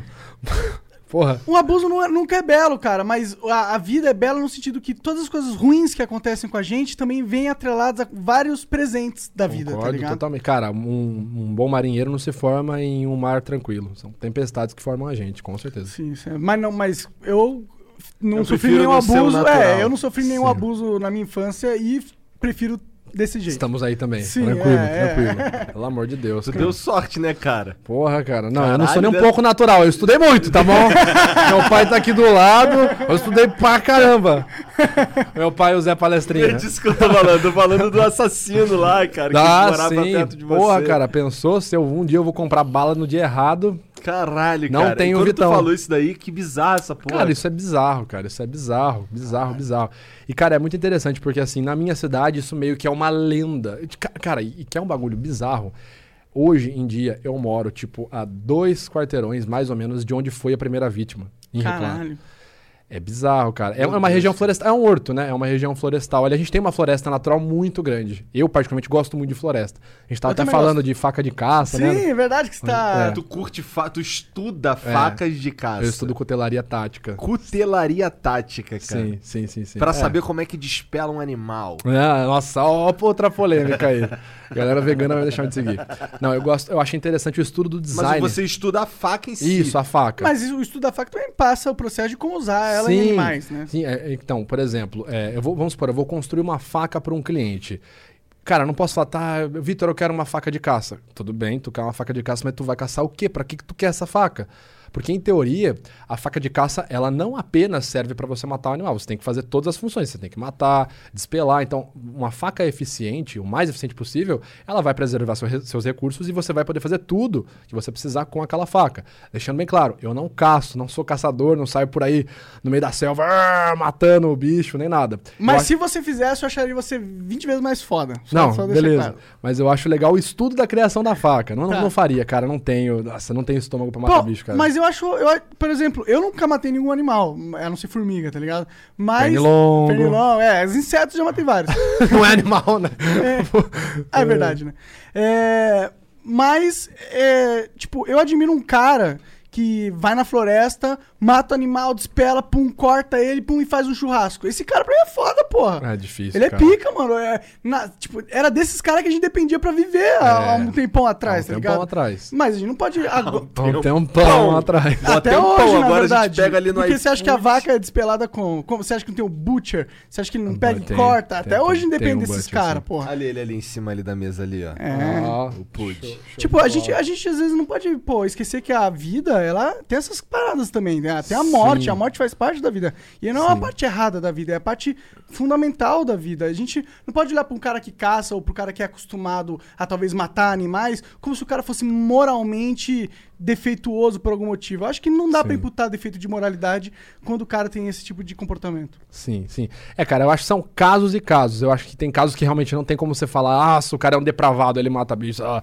Mas, cara, tem casos que, tipo, não me cai na cabeça você sair de sua casa pra ir matar um bicho, cara. Não me cai Tipo, mesmo, tu cara. sai de casa, vai lá, mata um. Tu, tá- tu- tu não mora aqui, tu mora na África. Tu vai lá, mata um leão Cara, pra quê? pra tirar onda na- no Instagram. Ah, Cara, Tá que ligado? coisa de idiota, É. cara. Total. Nossa, também tosco, acho tosco, ridículo. É o glamour da Tosco, caça, né? É a ca- Mas, pô, o cara vai lá com arco e flecha, mata um alce, pega, corta ele e come esse alce durante um mês. Eu, pô, Cara, qual é é- a diferença tá, desse cara bem. é o cara que matou a vaca? Por que, que Cara, a vida do alce vale mais do que a da vaca? Não, tudo bem, mas aí que tá, cara. Cadê esse cara? Porque, tipo assim. o Joe Rogan. Não, ele faz isso? Sério? Caça de arco e flecha. Não sabia. Caraca, corajosaço. Pô, tu já viu o tamanho dele, cara? Ele, ele seria o, ele bateria no urso. Ah, não bate, cara. Vê lá. Não, ele, ele- Tu, tu não assistiu um regresso, não? Puta que Pô, pariu, Mas ele cara. dá dois Leonardo DiCaprio. não, essa é uma matemática boa. Cada bíceps dele é um Leonardo DiCaprio, né? É. Cara, mas é, inclusive foi, um- acho que uma das, da- das pouquíssimas polêmicas que eu me envolvi no Twitter foi mais ou menos um, um ano, um pouquinho atrás, que eu publiquei isso. Não entendo quem sai de casa pra caçar. Não entra na minha cabeça. É, tava estudando bastante. Eu gosto muito de lobo, né? É o meu animal favorito. Estudo pra caramba. Lobo, inclusive, tem tudo a ver com a linguagem corporal. Por quê? É um animal que se desenvolveu, assim, sobreviveu literalmente pela capacidade de ler a linguagem corporal. Vamos entender. 30 mil anos atrás, você aproximadamente, você tem a junção dos caninos, dos lupinos, né, com os homens. Então você tem as primeiras tribos que vão se formar ali entre, os- entre os lobos e os homens. Os lobos vão ter a função principal de auxiliar na caça, certo? E ajudar na guarda, na defesa das tribos, né? É, e em troca disso eles vão receber comida e abrigo quente. E um afago, né? Porque a gente é mamífero, a gente gosta de carinho, a gente gosta de- do tátil, né? O que acontece então? O lobo ele vai entendendo que determinados comportamentos e formas que ele adota perto do ser humano resultam em mais ou menos comida, em mais ou menos atenção. Um exemplo, um estudo recente de 2018 mostrou pra gente que por conta do comportamento lupino, de tentar entender sempre o ser humano, porque você sabe que qualquer cachorro que você tem na sua casa, ele tem 98% de DNA lupino. Qualquer cachorro, qualquer cachorro, galera, de rua, vira-lata, de raça, 98% do DNA dele é lupino. Ele é, tipo, é como se você tivesse um ancestral direto na tua casinha, Sim, no é- seu colinho. ele- é um lobo. É um lobo. A gente pegou o lobo e transformou num poodle. Perfeito. Pior besteira que fizeram, mas tudo bem. Concordo. Não, inclusive não, deixa eu me retificar. Poodle é um dos melhores animais de guarda. E aquele- Cara, que bicho E desgraçado, aquele, e aquele cara. pequenininho arrombado que faz um barulho do O caralho. pincher. Pincher. Nossa, Nossa, horrível, com a cara. porra O do chihuahua dente. também. Cara, de o graça de um dente Cara, afiado. eu não sou, eu não sou muito fã de cachorro pequeno, eu gosto de cachorro grande, independente da raça ou sem raça, eu gosto de tipo cachorrão pra poder abraçar e tal. Sim, sim. É, então você vê assim o, o comportamento deles, eles entenderam esse estudo que hoje os animais domésticos, domésticos, por conta do comportamento lupino de entender o ser humano, eles têm uma movime- movimentação interior na sobrancelha maior, porque o lobo entendeu que sempre que ele fazia isso, ele ganhava comida ou um carinho. Por isso que você tem o cachorro com cara de pidão. Ah, cara do cachorro. Cara, eu tenho, eu tenho um pastor alemão. Cara, que cachorro fingido, cara. que cachorro fingido. O cara fica lendo a expressão. Não, do pior que os cachorros são Existe o espertos, Dog Facts? mano. Existe isso? É, é o, tem, a gente tem hoje em dia, hoje, atualmente falando, tem o Dog Facts, o Cat Facts, Tem que é de gato. Facts também? Tem. Legal, quero estudar isso. O, é 50 libras o manual. Tem na, Da você usa na- você acessa na biblioteca, se eu não me engano, posso estar falando besteira, galera. Ou na de Stanford ou na de Oxford. É um projeto de alunos do Ekman e da Rosenberg. Da Tem hora. Cat Facts, Dog Facts, Chimp Facts, que é de chimpanzé, Ah. Orange Facts de orangotango. O Chimpanzee Facts deve ser interessante. Cara, é muito realista. Né? Principalmente a- as movimentações aqui do Lip Funneler, né? O, o 18, 22, né? É idêntica à ativação do ser humano, cara. Se você vê, tipo assim, o neurônio espelho do macaco reagindo a isso Aham. aqui, ele faz a mesma coisa. Tipo, você parar na frente do macaco e faz assim. Ele vai olhar pra você. Cara, é bizarro como eles respondem, cara. Neurônio espelho. É, isso. É uma resposta que a gente tem. O ser humano desenvolveu. Não é, não é surpresa pra ninguém que a gente é primata, tá? É, sim, a, gente, a Terra não é plana, tá? Bom falar, né? Não é? Cara, não é. Não ah, é. você falando, eu acredito. Ok, perfeito. Mas a gente é primata, a gente, a gente se desenvolveu hoje em dia, nós, gente- nós temos os nossos primos no nosso processo evolutivo. E, dentre várias coisas, a gente tem a capacidade de sentir empatia, como vários outros mamíferos também têm, ok? Então, imagina assim, o seu cachorro... Sabe quando você fala assim, ah, meu cachorro sabe, meu gato, meu cachorro sabe quando eu tô mal, ele vem fazer um carinho. Em teoria, tá? Eu não sou biólogo, pesquisador, muito menos o arte da dendrologia. Mas em teoria, ele realmente entende pela sua linguagem corporal se você está no estado mais afetivo ou menos afetivo. Faz sentido. Pra mim faz sentido. E qual que é a nossa resposta enquanto seres humanos? Os neurônios espelho. O que, que é a capacidade de entender o neurônio espelho? É uma região é, próxima aqui ao nosso lobo occipital associada à visão. Então, o que acontece? Nossos neurônios espelho entram em ação quando eu estou olhando para você e estou vendo a sua linguagem corporal e o meu corpo automaticamente, meu cérebro tenta reproduzir em mim qual seria a ideia. Então, aos poucos, eu vou ver que você está de braço cruzado. Então, meu, meu neurônio espe- neurônio espelho vai captar isso e vai tentar reproduzir a sensação de se eu estivesse de braço cruzado. Para eu poder tentar entender o que você está sentindo. Isso é o conceito de empatia. Por isso que às vezes a gente conhece uma pessoa, a gente fala pouco com ela e fala, cara, não sei porquê, santo não bateu, acho que aquela pessoa não gostou de mim. Seus neurônios espelho provavelmente captaram algum comportamento negativo Pode enquanto crer. você conversou com a pessoa. Isso em nível subconsciente. Caralho, que interessante. E por que quando eu bocejo, todo mundo boceja junto? Neurônio espelho. A- principal explicação. Claro, é, o bocejo em específico ele tem várias outras explicações, né? Mas uma explicação bacana são os neurônios espelho. Interessante pra caralho. Inclusive, não só todo mundo. Tu tem cachorro, gato? Gato eu não sei. gato, aham. Mas o cachorro experimenta olhar pra ele e fazer. "Hum". Cara, se eu te dou, se ele não fizer isso em Caralho, dois pior, e minutos, o cara fingiu que bocejou e me deu vontade de bocejar. Verdade. você que tá na tua casa e bocejou, tamo junto. Você é uma pessoa empática. Acredite em mim, faça meu curso de coaching, metaforando, pelo amor de Deus. Ó, mas é legal, você tá com curso, né? Mas você disse que já vendeu tudo, já. ah, não já, dá já. mais. Não, não, eu não vou ser o Zé Palestrinho. Não, não, Ah, mas não. eu quero saber quando é que abre a próxima, É, porra. cara, isso Tá. não é Zé Palestrinha. Zé Palestrinha é que a gente, é, é pra gente explicar pra, o contexto. É porque tem alguns convidados que vêm aqui e eles engatam num. Porque eles têm muito pra falar mesmo, e aí eles não dão oportunidade da conversa acontecer. Não Mas é nem o- sempre é ruim também. É, tem, sempre tem uns caras que, tipo, faz uma ótima palestra, tá ligado? Mas, e não tem nada de errado. E outra, essa parada de divulgar curso, a gente quer que você divulgue o seu show. curso, aqui. a gente quer que seja um espaço pra você. é, vem- porque a gente acredita no seu trabalho, cara. Perfeito, cara. Não, ah, é, é- Cara, a gente tem a- os treinamentos, né? Hoje em dia, se eu quisesse é, aprender mais sobre ler, fa expressão facial, caralho, eu consigo acessar seu site e adquirir algum produto? Você pode entrar na lista de espera do curso de detecção de microexpressões faciais, que é um curso totalmente prático, é, pra- é voltado exatamente para isso. Ah, Vitor, eu não quero estudar horas e horas, entender a anatomia de cada músculo. Eu quero só, meu, ver se meu vizinho realmente tá mentindo, tal, Não, não, entendeu? não. Eu quero transar. O que, que significa isso? Isso aí é me pegaram. não, pegaram ninguém. O cara fala que quer transar. Fala, me pegaram. que O isso? cara, o cara me entendeu. lá. É, Cara, Eu sei é- lá o que isso quer dizer. O que isso quer dizer? Não, porra nenhuma. Eu tô inventando. mas, ô, é, teve algum youtuber famoso que ficou realmente puto com você, mano? Porque você acaba Cara. é, pegando muita gente na mentira aí. Eu, eu pessoalmente, eu gosto.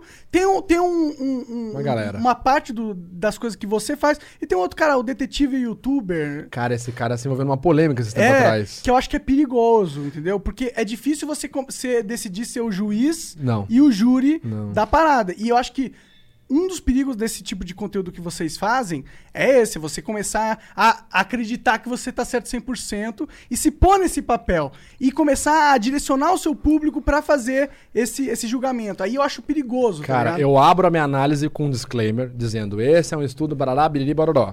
A- após o disclaimer, eu, tenho, eu sei porque eu faço o roteiro dos meus vídeos, então eu tenho tudo topicado. Eu faço o contexto da situação e aí tem o alerta 2, que seria em teoria o disclaimer 2. Lembrando, quem vê os vídeos, lembrando, pessoal, é que eu faço outra voz, mas tá falando. lembrando, pessoal, esse vídeo é apenas uma análise. Eu não sou o dono da palavra final, muito menos o dono da verdade absoluta. É apenas uma análise. Cara, que de fato é, é como eu falei. A análise de linguagem corporal, nossa, Vitor, você me provou 100%, eu tenho, eu tenho certeza absoluta. Cara, não tenha. É apenas uma forma de interpretar a situação. Cara, vai ver um canal de, de direito, vai ver um canal sobre jurídico, vai entender os pormenores da situação, entendeu? Porque realmente, cara, é uma forma de entender a situação. Não significa que eu É. sou o dono da verdade absoluta. E o seu canal não, não tem essa pegada, pra ser justo com você, você não tem essa pegada de, de, Não. de, de dar uma opinião. Cara, eu E- acho que é a linguagem, você falou do detetive youtuber, não é criticar o cara, é, nem falar mal nem nada.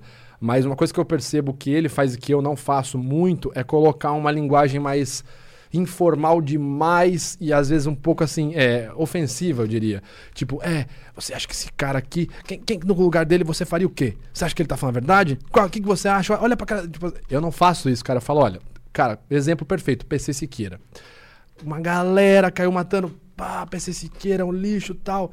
Cara, eu recebi até xingo nesse vídeo porque eu não ataquei o cara. Eu falo, olha, gente, não posso afirmar nada. Inclusive, nesse vídeo eu fui honesto. Falei, galera, galera, meu. Os caras te xingaram porque tu foi. Porra, Vitor, vai ficar protegendo. Vai ficar protegendo. É, exatamente, porque eu fui imparcial. Cara, é, assim, eu fui honesto. Eu poderia pegar, ó. Vamos lá, o que, que o youtuber é, Modern Days pensa, né? Putz, PC Siqueira tá hypado o assunto. Putz, inscritos. Putz, views. Da hora, hein? Nossa, vou ficar falado pra caramba no Twitter. Meu, eu poderia, tipo assim, tentar fazer uma ginástica mental e, tipo, ser aquele cara super a favor da audiência e, tipo, nossa, galera, vamos analisar o PC Siqueira, vamos ver o áudio e tal. Cara, eu abri o vídeo e falei assim, gente, confesso, me desculpa, não tem vídeo, não vai dar pra analisar. É. Eu vou só fazer um comentário sobre a, sobre a mensagem. Esse vídeo a gente vai entender consequência jurídica de crime de pedofilia e, e a interpretação de um áudio só. Eu abro o vídeo falando isso. Tipo, não tem como eu analisar, não tem vídeo. Vou É. analisar o quê? Ah, mensagem, mas Vitor, você não entende. Cara, tudo bem, mas você acha que a precisão, analisando uma mensagem de texto, que provavelmente foi o advogado do cara que escreveu, você acha de fato que vai ter uma precisão alta? Não. Óbvio que não, cara. E, eu- Tu mas- analisa texto também? Tem como analisar sim. A É? gente- É, porque a gente tem seis canais, né? É, você tem o, o o protocolo SCANS, que é o Six Channel Analysis, que é o protocolo científico, o, o protocolo que eu utilizo com mais validação científica. E você tem o SVC, FBP, que é a, tr- traduzindo seria Style of the Verbal Message, que é o estilo verbal, Voice, que é voz, e Content of the Verbal Message. Esses três estão associados ao conteúdo da mensagem em si. Então pode ser, é, por exemplo, teve um caso daquele. Como que foi o nome dele? Como é o nome dele? Fernando, ex-técnico da seleção de ginástica, a seleção brasileira de ginástica. Na época ele foi acusado, uma galera, acusações em massa dele ter abusado deles quando eram mais novos. Que, que ele fez? Uma, deu entrevista. Entrou, a jornalista entrou em contato apenas por meio de áudio. Ele falou, ah, não sei o que tal. Meu, ah, Vitor, e agora? Pô, são três canais. Dá pra gente fazer muita coisa. E outra, ele foi pego de surpresa. É uma situação high stakes. O cara não esperava uma ligação daquela. Não, não vou falar, não. Eu só vou falar. A única coisa que eu vou falar é o seguinte: do jeito que eles estão falando aí, não aconteceu desse jeito que estão falando, não. E, e- e se eu não fiz nada, se eu sou inocente, não. Eu acho que eles vão ter que provar. É isso. Ali você tem uma resposta emocional ali, dá pra você analisar. Então tem várias coisas. Por exemplo, não é diferente de falar, eu não fiz isso. Eu falar, do jeito que tá acontecendo, não foi. É um Yeah. distanciamento verbal. Então ele já garantiu que algo aconteceu. Cara, ele foi condenado. Ele foi. Depois, na minha análise, não acho que ela teve influência nisso. e Ah, a mas- sua, a sua análise foi qual, no final das contas? Dá esse spoiler pra gente. Cara, eu nunca bato o martelo. Cara mentiu. Mas eu falo lá, olha, o comportamento dele, dele é majoritariamente de distanciamento, não direto. O que não é comum em relatos espontâneos quando a pessoa está sendo honesta. E ele demonstra um comportamento muito voltado para jurídico, por exemplo. Isso até é uma tendência quando o cara já sabe que ele vai desenrolar no processo. E geralmente, lembrando, geralmente, isso acontece mais em quem tá mentindo do que quem tá falando a verdade. Quando o cara tá falando a verdade, o relato dele é espontâneo, é emocional. Na maioria das vezes, tá? Lembrando, não é regra. Ah, porra, você acha que eu. Vai, vai se vai se fuder, eu não abusei, cara. Não, eu não fiz isso, eu não abusei de ninguém. O cara vai para um relato direto e emocional. Isso, a gente tem artigos científicos que levantam essa ideia. O artigo The Voice of Deception mostra isso, Crocodile Tears mostra isso. Então ele tinha uma linguagem assim: eu acho que eles vão ter que provar na justiça.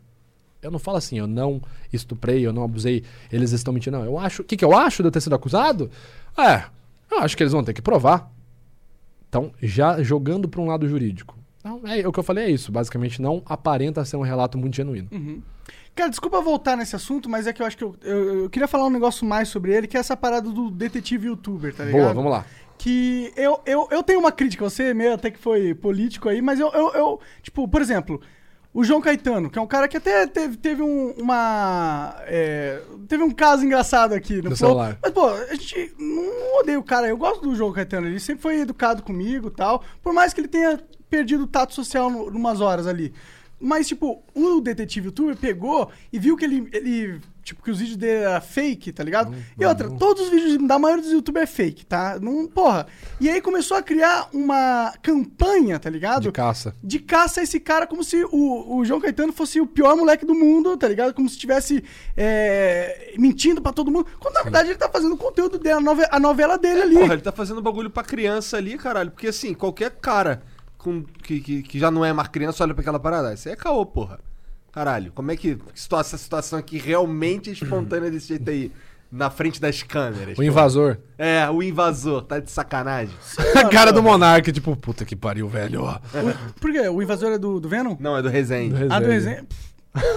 Caguei, mano. É, é, mas, tipo, eu acho que não dá pra você ser assim. Não dá pra você usar essa habilidade, esse, esse dom, né? Porque é um dom essa porra.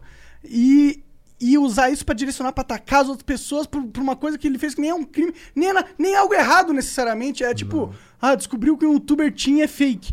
Porra, Não mano, é nem descobriu Cara, que a Terra é é redonda. pra também. criança, Ó, tá quando ligado? É, você- nem é tinha, é pra criança, mano. Cara, quando você vai estudar, quando você vai se formar. Ah, esqueci de falar, eu sou formado como investigador profissional pela Code SP, aqui de São Paulo. Grupo de detetives associados à PMSP. Então, esque- esqueci de falar isso. O cara é detetive. Pica, detetive, você rapaz. tem o... Tenho, tá, tava ali. Tá Sério? até agora o, o distintivo? É? Tá ali, tá com o meu irmão. Cara, é, traz aí. aí depois, Vini. Traz aí, cadê? traz aí. Deixa eu ver esse bagulho aí. Porra, o Uma cara da- tem um distintivo, caralho. Uma Eu da- não- só não mostra o meu número de, de registro Ah, pra tá. não. Não, pra você mostra aí na câmera, cara. Dá, na- dá na mão do Vitor, deixa que ele, mos- que ele mostra. Que? Caralho, moleque! sim. Tem igualzinho ali na, na- no camelódromo. Aí é pra, pra, pra você, eu posso mostrar aqui. ó. Aí é a licença. Aqui não tem câmera não, né? Não, não. Não, não. Caralho! É, não, é porque aí, se o cara pegar a licença e entrar no, no registro, ele pode ver várias informações pessoais. Aí não é- Entendi, Não entendi. é interessante. Da hora! Legal. Eu, eu zoei e falei que tu era detetive e me zoaram, ah, detetive, caralho. Então tu é detetive sim, detetive, porra! sou detetive. Inclusive, uma das coisas que a gente estuda quando vai se formar em Que investigação. bagulho foda, mano. É tipo assim, qual é, Vitão? Porra, eu acho que eu virei o metaforando. Ah, porra. É, totalmente a ver. né? Caralho, não, imagina, imagina. Não dá pra. Não, não- não dá pra alguém. Não dá pra tua esposa te trair, tá ligado? Você é detetive, cara. Cara, que ou- bagulho doido, tá ligado? Ou se ela me trair, eu sou o primeiro a saber, né? Pela análise, né? Descobre rápido, descobre rápido. O É rapaz é bom. Letícia, né? É, Letícia. Letícia, eu tô brincando, pelo amor de Deus. Pelo amor de Deus. Mas um- uma das matérias que a gente estuda é a ética, que entra diretamente no que você tá falando, cara. O primeiro ponto, cara, e que já é um pouco problemático. Eu vi outro dia um vídeo no YouTube, achei meio complicado. Tanto é que eu tô voltando com o meu canal original, que o meu canal original, tipo, tá parado desde 2014. Tem vídeo Era de de quê? De stand-up? de stand-up. Tem meus stand-ups lá, cara. Não, não, a galera que entrar lá vai falar. Tem uma galera que entra e fala assim: What? Esse é o Vitor do Metaforando ou é o Vitor de Chernobyl? Cara, não tem. Você tem noção que tem uma piada. Cara, tem uma piada minha tosquice. Ó, vergonha genuína aqui. AD54 mais Coverheads. Cara, é, eu participei da final do CQC, do CQC não, do Risadaria, terceiro Campeonato Brasileiro de de Stand-Up. E o CQC foi lá cobrir. E aí o André olha ainda, cara. Vamos ver qual é o comediante mais engraçado. Improvisa uma piada em 10 segundos. Cara, eu me mando a pérola, essa aqui. Em 10 segundos eu só consigo tocar uma punheta. boa, boa. Tá boa. Eu gostei, eu Não, pessoalmente. Caralho, 10 segundos na punheta, cara. Mas é uma piada, porra. Essa é a piada, caralho. É uma piada. É uma piada. Fica isso aqui. Mas pegou mal pra caralho essa piada. Cara, e aí a galera entra nesse vídeo. Porra. E a galera agora fica assim: Ah, metaforando, analisa aí os 10 segundos. ah, Porra, cara. É foda. Cara, isso é uma parada interessante. Além do- de você ser detetive, tu é stand-up comedy. Hoje eu não pratico mais. Não praticante. Né? Ah, não praticante, mas, pô, você ganhou Risadaria, caralho. Vou, fui finalista. Finalista? É, foi desculpa. finalista. Foi um dos finalistas. Quem ganhou no, no ano que eu participei foi o Italon Bastos. Aham. Gente boa pra caramba, inclusive um abração. Mentira, tu ficou puto com ele, filha da puta, ganhou. Obrigado por ter me analisado. Não, mentira.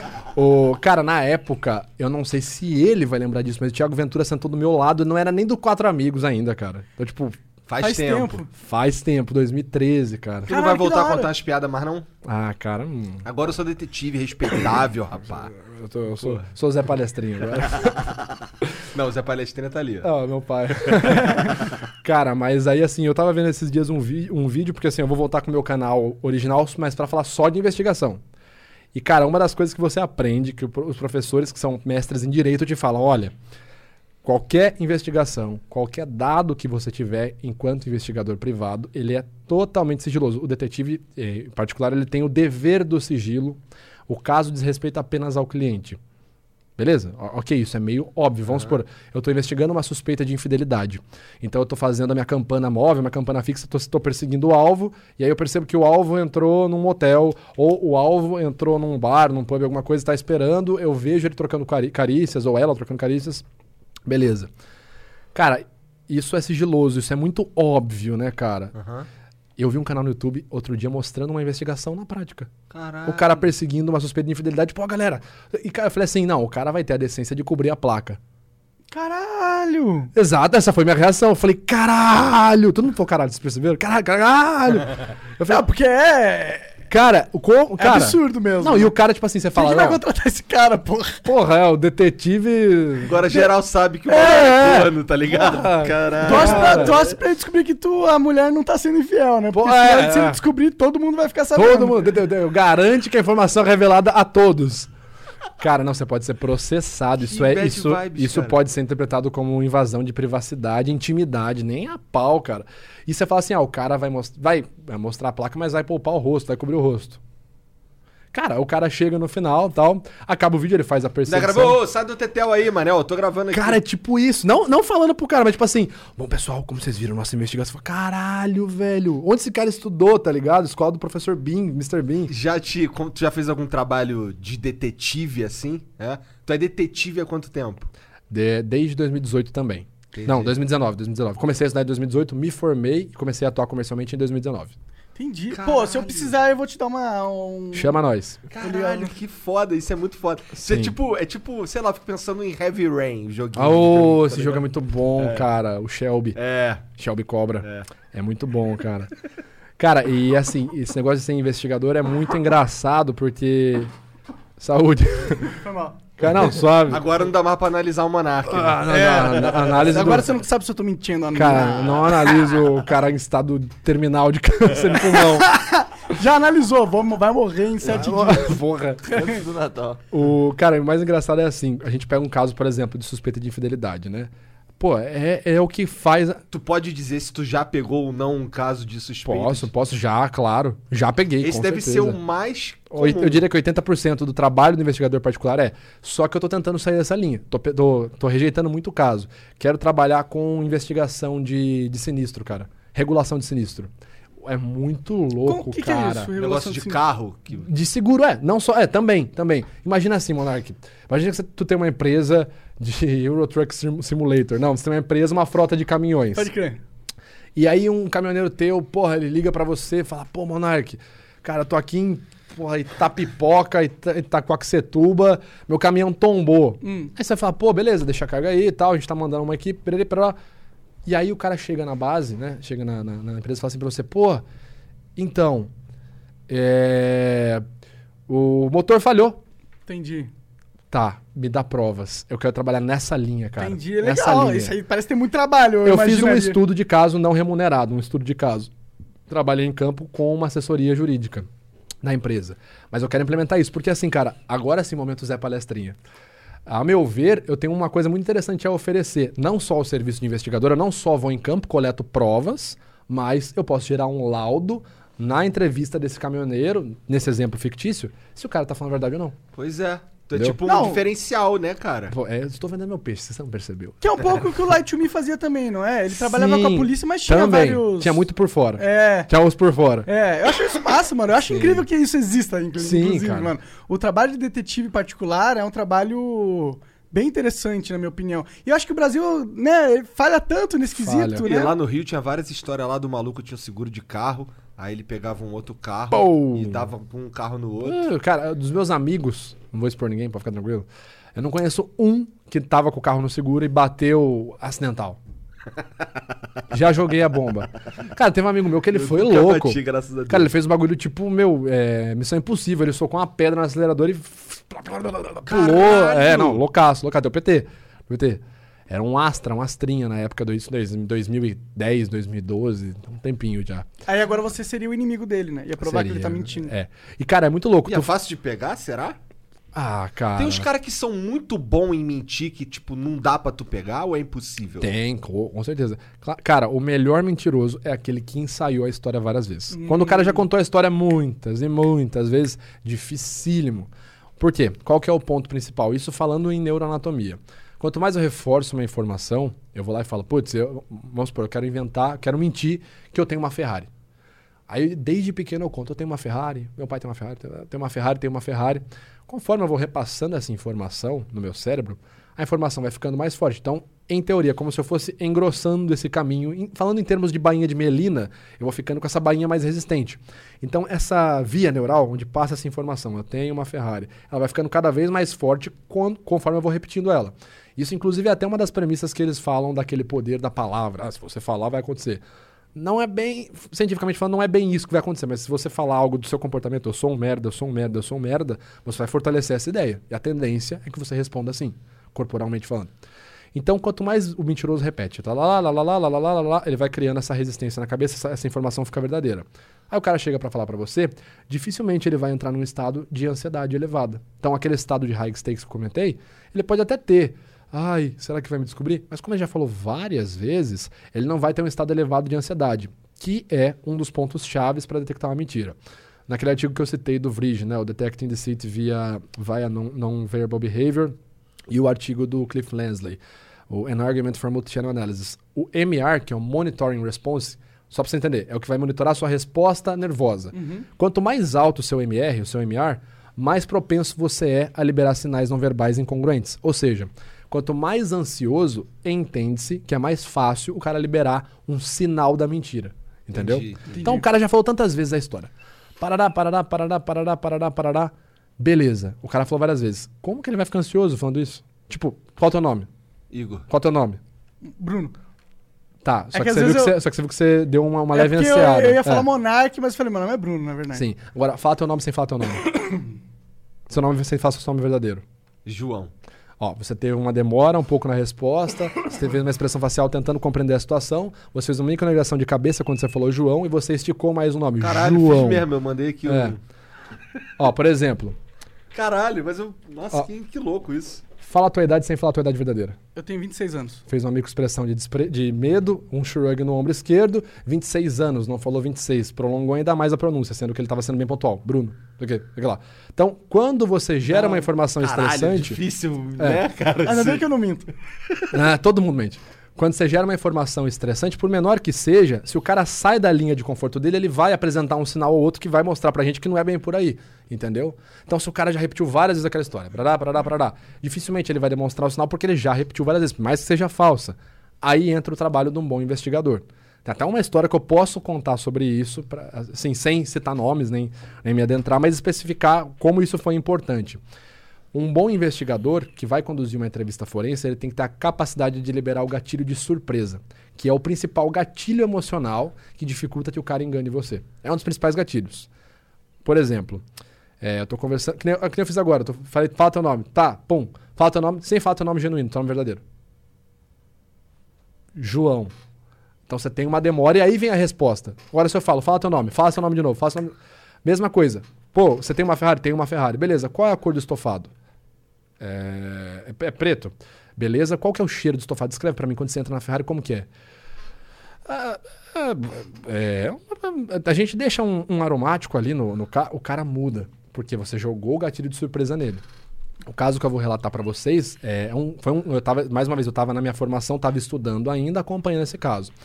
Era um, Ah, então se eu quiser saber se o cara tá mentindo mesmo, é só fazer umas perguntas inesperadas. sim, cara, tem, eu vou contar uma história em cima de uma outra história que me quebrou totalmente no meio de uma explicação. Vai. Nossa, e inclusive minha, minha mulher vai ficar pistolaça com essa história que eu vou contar agora. Ótimo, é mentira. É, claro, né? Ô, assim pegar fogo, né? Aí aparece lá no corte do Flow, mulher do Vitor ficou brava. É, exatamente. É, já pegou, já Show de bola. Cara, mas foi assim. é, Bom, vou contar o caso primeiro, Tá. né? Esse caso que eu trabalhei era uma suspeita de violência sexual também. É, Um funcionário público, vamos falar assim, eu não, eu não preciso me aprofundar. Ele era suspeito de ter violentado 10 mulheres. Ok? E nisso, durante a investigação, ali conversando com ele e tal, a galera conversando com ele, e ele, não, não sei o que, não fui, negando tudo e tal. E o pessoal percebeu, né, os investigadores perceberam que ele tava resistente e meu, super amarrado. Os sinais do cara eram, tipo, nulos. Por quê? Ele tinha ensaiado várias vezes. O cara entendia como funcionava o sistema de entrevista forense. Entendeu? Então, eu sei que o cara vai perguntar isso, isso, isso. E aí, na época, meus professores, observando o caso, falaram, cara, pergunta pra ele qual a cor da cueca dele, quando tu voltar na sala. Cor da cueca? Per- Pergunta. Aí, voltamos depois do intervalo. Amigão, deixa eu te perguntar uma coisa, cara, muito importante. Presta atenção agora, hein? Que tipo de cueca tu tá usando? Samba canção ou sunguinha cravada? Cara, o cara, imagina o cara assim, um cara durão, sendo entrevistado, interrogado sobre violência sexual assim. Pô, cueca, cara? Sim, tua cueca, cara. Tu tá usando o quê? Samba canção? Aquelas cavadinhas? O que que é? Olhava em volta, cara, e todo mundo sério. Ninguém dando risada. A galera assim. Pô, Cara, tô com uma cueca padrão, normal. Normal como, cara? Tu não sabe descrever cueca? Tem vários modelos. Como que é a cueca que tu tá usando? Cara, é uma cueca tipo sunga, sei lá. Sei lá. Que cor que é? Cara, a da tua cueca é branca, que eu tenho, tem uma freadinha. O cara começou a achar graça. Ah, é branca, tá. Onde tu tava no dia tal? Tava em casa. Não, eu, eu tava fazendo patrulha. Hum, Entendeu? Porque aí você ativou a parte dele que tá buscando a verdade. Sim, o cara tava aqui, ó. Tá, tá, tá. História é essa, história é essa, história é essa, cor da cueca. Foi embora. Onde você tava? Ah, eu tava no. Não, não, não, deixa eu voltar pra cá. Entendeu? Caralho, da hora. É, é muito legal. Muito legal mesmo. Agora tem a história em cima dessa história. Imagina a explicação que eu contei pra vocês inteira. Estou eu no programa é, da Daniela Buquerque contando a mesma história. E tá, tá, tá, tá, tá, tá, tá, tá, tá, tô contando, piriri, parará, piriri, parará. E esse que, pra exemplificar isso, eu viro pra uma mulher que tá do meu lado, uma modelo. Não lembro o nome dela. Ela é bem conhecida, não lembro o nome dela. Eu virei pra ela e falei assim: por exemplo, você, fulana, qual a cor da tua cueca? E a menina assim do meu lado, tal, de saia, conversando. E eu, meu, sabe aquela coisa? ah. Por exemplo, qual a cor da, igual eu fiz agora, seu nome? E ela virou pra mim e fez assim: é, a cor da minha cueca? Ah, nenhuma, porque eu não tô usando cueca hoje. Aí, tipo, eu olhei pro cara dela. Não, ela falou assim: nenhuma, porque eu uso calcinha e hoje eu tô sem. Aí, tipo, e cara, a primeira coisa, a menina tava com a perna cruzada na minha frente. Cara, a primeira coisa eu fiz assim. E na hora que eu percebi que eu ia baixar o olhar, eu fiz tipo. Aí, a, a- a- aí, mano, fudeu. Aí o programa inteiro quebrou. Aí todo mundo, Vitor, continua a explicação. E eu, pera aí que você quebrou minha linha de base agora. Cara, juro, foi muito assim, tipo, eu tô sem. Já podia emendar um Chico Xavier aqui, né? Tipo, ela tá sem mesmo, é verdade. Porra, cara, essa É foi. foda. Não, e aí, tipo, a minha esposa, não, que dia que vai ser a entrevista? Eu, não, cancelaram. Vai passar mais. Ela vai te esperar com a faca. Vai, vai, cara, vai. Amor. Ah, porra, mas pô, deve ser tipo, caralho, como você tá sem calcinha? Não é, não é interesse. Cara, é só pra caralho. Que Ah, sim, não, é só uma situação bizarra, né? cara, não, é. Pra, pra mano, TV deve ter sido ótimo, eles devem ter adorado. Cara, aí eu fiquei, tipo, cara, a galera deu risada. Aí, tipo assim, eu me recuperei e falei, você tá mentindo. Aí ela deu risada, tipo, é óbvio, né? É uma brincadeira. Mas, cara, é o que eu falei, eu não tava, ó, eu mesmo sofri o que eu estava explicando. Eu tava numa linha de raciocínio. Já contei a história do. do ó, quase que eu falo quem que é o. É, Nossa! Contando a verdade, ó. ato falho, quase que eu dou um ato falho aqui, cara. pra ver como funciona mesmo o Calma, negócio. deixa eu né? esquecer esse negócio da calcinha e voltar pra cá. Quase que eu, eu tô aqui falando pra vocês, uma história que eu já contei várias vezes. Ah, O caso que eu trabalhei. Mesma coisa, eu tava lá, virei, saiu da linha de raciocínio que eu tava, gerou um ga- gatilho de surpresa, eu perdi a linha de base. Aí Vou eu usar essa respondi espontaneamente. Entendi. Minha, esponta- minha espontaneidade foi ficar com vergonha. Tu falou um ato falho. O que, que é um ato falho, cientificamente falando? Um ato falho, ele é uma teoria proposta pelo Freud, conhecido também como lapso freudiano. O lapso freudiano, a gente entende que ele é um momento onde, por excesso de carga cognitiva e emocional, já vou explicar sobre a metaconsciência, mas vamos lá. O cara tá em Caralho, metaconsciência, amigão. Você vê, é um bagulho super simples, é o cérebro pensando sobre o cérebro. É, É, um é. monitoramento cerebral. Tá. O, quando o cara tá nesse estado de metaconsciência, ele se orienta sobre algo que ele não pode falar. Então vamos supor, todo mundo já passou por isso. O cara vai apresentar um seminário na escola, alguma coisa. Meu, isso é só. Putz, cara, eu não posso falar a palavra bunda. Tá. Aí o cara tá lá, bom, gente, então como vocês podem ver, a anatomia aqui da região máximas, do glúteos máximos, a gente tem o quadríceps, blá blá blá blá. E na cabeça dele tá, não fala bunda, não fala bunda, não fala bunda. E isso a metaconsciência, tá supervisionando o pensamento dele.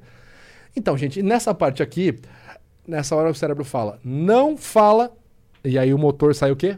Bunda.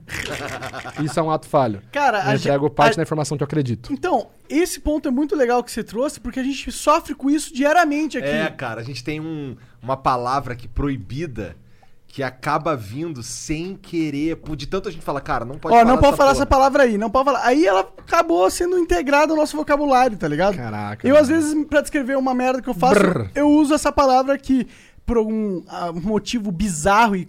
Não é aleatório, eu entendo qual é o motivo, mas não, não faz sentido esse motivo aqui aplicado no Brasil, na minha opinião, né? Não, na minha também.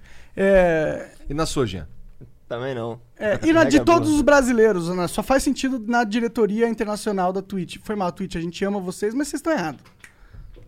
É, mas a gente fica, só fica essa parada, mano, uma droga. E, tipo, você aí, especialista, dizendo, mano, que é a pior coisa que você faz. Você proíbe uma parada, você fala, não faz isso, aí isso vai ficar aqui, ó. E isso só vai aumentar, aumentar isso que você queria diminuir. Quer uma dica? Pode te ajudar bastante. Claro. Fica com um lápis e um pedacinho de papel ou caneta e um pedacinho de papel na mesa. Hum. Escreve a palavra várias vezes durante o programa. Dificilmente você vai sentir vontade de falar ela, porque você vai estar expressando ela. Você só não vai estar verbalizando. Hum. Funciona muito. Entendi. Mas acho que agora já é tarde, agora já entrou no. no- É. no- Puta, na já tá na antessala do cérebro já, Já né? tá lá, É. nossa, já tá cara. lá. Eu gostaria muito que mudasse essa política, né? Tem, é, aí eu já não, não entendo muito dessa área, mas tem hipnose. Vocês nunca pensaram em. Já trouxeram algum hipnólogo aqui? Cara, eu já, eu, já passe- eu já passei por uma experiência de ser hipnotizado e foi bem louco, cara. Sério? Foi bem louco. Foi Mas, bem cê- mas rolou? O que, que você Rolou, sentiu? cara, rolou. Assim, o, o cara me explicou que eu tinha que estar na vibe de querer ser hipnotizado Sim. e tal. E era um troço recreativo ali, era de brincadeira e tal. E foi muito foda, cara. O cara. Tu tava lá em casa, cara? Sim, Tava. ele fez você ver a sua esposa como a Shakira, cara. É, ele mais ou... Não, ele Porque, nem... porque tu gosta da Shakira? Porque... É, porque a Shakira é a mulher mais linda do mundo, cara. Ok. Disparado. Ok. Ela é mais linda que a Letícia. Meu pai gosta da Shakira também, então achei que concordo com você. Ela não é linda, palestrinha? Linda. Aquela mulher é linda, cara. Ela deve ter. Assim, como todo mundo tem um defeito, ela deve ter, sei lá, cara, suvaqueira. Em algum lugar deve ter um Alguma coisa defeito. assim, mas chulé. Ah, o defeito dessas minas muito bonitas normalmente vem aqui. Mas a Shakira também não. Shakira é foda. Né? Ela é foda, pô. Ah, ok. Não tô discutindo. Caralho, não. então, aí então, é, então tem isso. Aí o que acontece? Ele pegou, ele, ele primeiro rolou um lance lá de ficar relaxadão, Aham. deitado na cama, ele foi me falando as paradas, ele foi contando uns, foi me pedindo pra fazer, tipo, ah, vai ficando, imagina que você tá numa praia, e aí você vai descendo uns degraus, vai ficando cada vez mais, sei lá, relaxado, não sei o Vou que. te colocando em transe. É, então, aí eu fiquei ali. Aí quando eu saí dali, a sensação que eu tinha era que eu tinha tomado um Zopidem, que eu tomava Zopidem pra dormir antes. Caraca. Que é um remédio que deixa relaxadaço, assim. Aí eu tava relaxadaço, Ah, tu tá- tinha tomado um Zopidem? Não, não tinha Ah, tomado a Zopidem. A sensação, sensação que eu tinha era que eu tinha tomado um Zopidem. Foi assim que eu, que, eu, que eu tava me sentindo. Aí eu subi, aí chegou lá em cima, tava. Tava o Monark chegou depois também, né? É, eu tava lá não. Na verdade, eu ouvi tudo.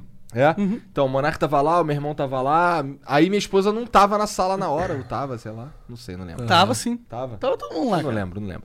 Aí começou Você a acha fazer. que as pessoas iam perder você sendo hipnotizado, mano? Aí rolou um bagulho dele, ele pegava um, se eu não me engano, ele pegou um Pikachu. Não foi, foi um Pikachu, eu ficava muito triste, né? E um controle de Play 3 eu ficava muito feliz. Aí eu pegava o Pikachu, a vibe meio que ficava ruim, tá ligado? Eu ficava, caralho, não sei o que e tal. É. Aí eu pegava o controle, eu Tu chorava viu, de tu viu isso? Vive, Eu real, pegava- real, tudo eu real. pegava o controle, não é? Eu, eu, Tá pegava, gravado. eu pegava o controle, cara, e eu chorava de rir daquele controle. Caralho, o controle todo fudido, Nossa. cara. E, eu- e assim, e o, e o que é louco é que é, o- as paradas que ele me falava e que não fazia sentido fundamentalmente pra mim, não colava. Tipo, ele queria. Chegou um momento que ele queria que eu falasse que o Corinthians era o maior time do mundo. Tá ligado? Só que eu sou flamenguista pra caralho. Aham. Então, é, é, ele falou essa parada e eu fiquei, cara. Pra você não funcionava. Não, cara, aqui, ó. O Mengão que é o maior time do mundo, cara. Tá maluco. Legal. Ah, ele, ele ligado? tentou mexer nas suas emoções ali. É, é. E, a, e da Shakira rolou. Da Shakira, o lance é o seguinte: imagina, assim, não é que eu via a Shakira. Tá. Não tá- não- ela Você não se transformou na Shakira. Era como se eu, eu olhava pra ela assim e, e eu, eu acreditava que ela era Shakira, sabe? Mas era, mas era ela ali. Eu via normal. Ele olhava com a cara assim. Caralho, a Shakira tá aqui. A Shakira tá aqui, cara. Caralho. Tá ligado? Um negócio assim. Um É. bagulho assim. cara. Não, bizarro. Cara, é, Tu hipnose. não é- acredita nessa porra? Não, eu, eu sou formado em hipnose também. Tenho um curso practitioner em hipnose. Um cara uma vez colou minha mão assim também. é, é, é o, é o famoso teste, né? A gente faz os testes ali, os believers, né? Vai, vai fazendo o cara ficar. cola a mão, cola o braço, não sai do lugar. Aí você vai fazendo os vários pontos. Mas aquele lance de, de virar uma galinha, essa porra é verdade? Isso é meio. é- Virar uma galinha é meio demais, né? Não entraria no mesmo lance do Corinthians Cara, e Flamengo? Assim. Annyeonghaseyo Pyongers. Eu não manjo, então eu não, não tenho propriedade pra falar, cara. É, Já, assim, já usou hipnose no âmbito investigativo? Cara, o. Não sei se tu conhece o, o Rafael. Vocês não devem conhecer o canal dele é pequeno. O Rafael Carvalho do Hipnotizando. Bem parecido com o nome do Metaforando, né? Ele é um professor de hipnose, bem conhecido no meio da hipnose e tal. E ele, segundo ele, eu uso hipnose sem saber. É, até porque eu, fa- eu fazia antes de fazer o curso dele, né? E aí, tipo assim, é, eu vou en- entrevistar alguém, eu vou interrogar alguém, cara, eu- é basicamente uma indução. Ah, ah, eu vou lá falar com a pessoa, tipo assim, ó, o cara, va- vamos supor, o cara tá extremamente fechado. A hora que eu começo a conversar com ele, começo a criar um rapport, eu começo a induzir uma emoção nele. Lembra do momento, então, onde você estava nesse dia? Começa a se lembrar. O que acontecia na hora? Tarará, tarará. Cara, se o cara tiver emocionalmente conturbado, ele não tiver com a história muito bem formada, ele começa a expressar a emoção pra mim. Ele pode me entregar até um hotspot, que não é um hot pocket. Né? O que, que é um hotspot nesse sentido? Tem uma história legal sobre isso também, cara. Conta, conta. Hotspot é um ponto quente. A tradução é isso, ponto quente. Em linguagem corporal, o que é um hotspot? É um ponto emocional associado a algum tema para aquela pessoa. Exemplo. Você fez uma expressão de incompreensão, vou explicar melhor. O Naldo, o vídeo do Naldo quando ele foi acusado. Caralho, de... que escroto conversar com esse cara, né, cara? Cara, você sabe. pra- é, eu, quando, eu vou, quando eu vou contar os bagulho, eu fico assim, caralho, pra onde eu olho? Porque se eu olhar pra cá, eu não sei. Não, não, não, pode ficar tranquilo, cara, pode ficar tranquilo. É que eu falei, tu fez assim, aham. Tipo, que porra é essa? É, que porra é É, essa? é, É, exatamente. foi exatamente isso que eu pensei. Que porra é essa? Perfeito. Ó, o que, que é uma emoção associada? Vamos supor que para aquele elemento, determinada pessoa vai sentir majoritariamente quase sempre a mesma emoção. A gente tem isso. Por exemplo, tu falou que é Mengão. Cara, Corinthians, desprezo, entendeu? Então, tipo assim, Ele fez desprezo? fez, é um hotspot que tu pode ter. entendeu? Aí por que, que o União Flasco não dá tão muito Não, certo? pau, pau no cu do União Flasco, cara. Porra é essa? Aí não existe, não. É Mengão, porra. Cara, mas então, é, a pessoa vai ter uma determinada emoção associada a um ponto, por isso que chama hotspot. É um ponto quente para aquela pessoa, ela tem a emoção dela. é, todo mundo tem um filme favorito, uma música favorita, uma banda favorita. E o cara vai sentir a emoção de felicidade quando ele pensar naquilo, quando ele ter acesso àquilo, quando ele falar sobre aquilo. Isso é um hotspot. O vídeo do Naldo. É, quando ele foi acusado de bater na mulher, não lembro se ele bateu ou se ele foi acusado, enfim, eu fiz análise. Sempre que ele falava Deus, no, no ah, porque Deus me ajudou, agora encontrei Deus, Deus me liberou lá. Ele fazia uma microexpressão de desprezo. Então, assim, eu falo, isso pode ser um hotspot. Por quê? Pô, sei lá. Lembrando, não é uma martelada final, uma hipótese. De repente, o assessor dele falou: Meu, fala que, fala que Deus te ajudou ali, pô, vai ficar legal. De repente, o cara foi para. Tô tentando falar isso. Então, gente, agora que encontrei Deus, e então Entendi. Deus e Deus. Então, o cara sempre mostrava desprezo quando, falar, quando falava sobre Deus. Em um caso que eu estudei também, bem similar. Ah, esse caso também averiguando ali uma suposta. Não é- não é espionagem, um suposto furto dentro da empresa. É, deixa eu ver o que eu posso falar sem me complicar, porque esse é um caso que já foi fechado já. Uma empresa que a gente estava trabalhando, associadas a veículos automotivos, olha só, palavra antiprocesso. Um funcionário específico ali da empresa estava sendo acusado de. Eu vou mudar o nome aqui, tá? É, eu não posso ser processado, enfim. Mudando o nome, eu não estou informando a peça em si. Mas imagina que o funcionário de uma concessionária, de uma, de uma empresa de, de carros, ele estava sendo acusado, suspeita de estar fazendo Ó, ali. falho. É. Não, mas isso eu posso falar. Do carro eu posso falar. Do carro eu posso falar. Eu vou mudar o nome de tudo. então. Espero mudar o nome de tudo, Tá. né? Vamos lá. Vai, antessala, funciona. Dá um papel e caneta aí pra escrever o nome verdadeiro. Não, tô brincando. Ele estava sendo acusado de furtar, de fazer vendas por fora de uma deter- um determinado modelo de carro. Não vou falar esse nome, beleza. Só me hipnotizando aqui. E em determinado momento na entrevista dele, a, a gente saiu tal, e a gente observou ali o, o- pessoal conversando, né? Cara, sempre que ele fala determinado, é, determinado, determinado modelo de carro, ele faz a expressão de medo. Meu, vamos fazer o seguinte: vamos falar várias vezes essa palavra em vários contextos possíveis, e aí a gente vai para essa marca específica e questiona. Beleza. Aí entraram na sala, tal, a galera, o pessoal entrou começou a falar. Então, quer ver? Eu vou dar um exemplo. Tu gosta muito de jogar golfe. Medo. Sim, é, golfe. Pô, cara, tu viu aquele, aquele filme do golfinho? Medo. Sempre que remetia a palavra golfe, o cara medo. E aí foram pro interrogatório, né? Então, a gente tá tendo essas informações, a gente suspeita que o, processo que você tá fazendo é no carro golfe. Cara, ali o cara entrou num momento assim, pelo hotspot que a gente analisou ali antes, que a gente observou, a gente entendeu que o cara tava dissimulando nesse ponto. Por que, que só nesse ponto, a hora que falava golfe, ele mostrava medo, entendeu? Caralho. Essa foi uma pista. Quer ver um outro caso? Esse eu posso falar porque esse é público, agora não preciso ficar me segurando pra ver o que eu vou falar. Ano passado, começo do ano passado, o caso Vale, tragédia de Brumadinho. Todo mundo sabe.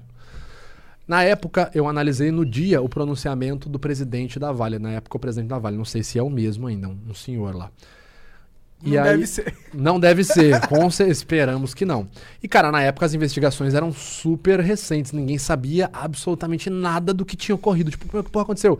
E ali, na, minha análise, eu faço análise e eu percebo que sempre que o presidente da Vale fala a palavra laudo, ele abaixa o volume vocal, é, tensiona a musculatura do ombro e faz uma microexpressão de medo, com a U20. Sempre. Pá, pá, pá, qualquer outro assunto. Não, porque a gente avali- avaliou, a gente averigou a segurança e tal. É, mas aí, é, como falaram do laudo, é, esse laudo é complicado. Aí sempre o cara tem essa alteração. E na época eu deixo, depois da minha conclusão do vídeo, eu deixo um- uma hipótese. Falo, olha, gente, não sei, não estou acusando, mas talvez por esse hotspot de medo, sempre que ele fala laudo, pode ser que o ponto frágil, o elo frágil da investigação esteja associado a alguma coisa de laudo, a algum laudo de segurança. Alguns meses depois vem a notícia, a, a notícia publicada pelo MP, a investigação do MP. A Vale eh, solicitava que essa empresa alemã forjasse os laudos para dizer que estava seguro. Caralho, entendi. O cara se entregou. É um hotspot. Toda a, a- a- todo o discurso dele, patatá, patatá, patatá, patatá, patatá, passadinho. Chegava em laudo, hotspot. Qualquer hora que falava laudo, medo, medo, medo.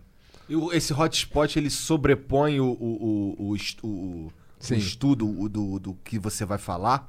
Sobrepõe, Por sobre, exemplo, sobrepõe a decorado. É, a Ah, decoreba, sim, ele sim. sobrepõe a decoreba? o Po- hotspot? pode ocorrer, pode ocorrer sim. Numa situação de pressão. É, por exemplo, essa. Cara, tu, tu O é cara estudou, responsável. ele passou aquele texto ali várias vezes, mas, ele o tava tava texto na mídia, mão, tava na o texto na mídia, mão. milhões de pessoas É. vendo ele falar. Cara, e a galera não é vendo, a galera aqui, ó.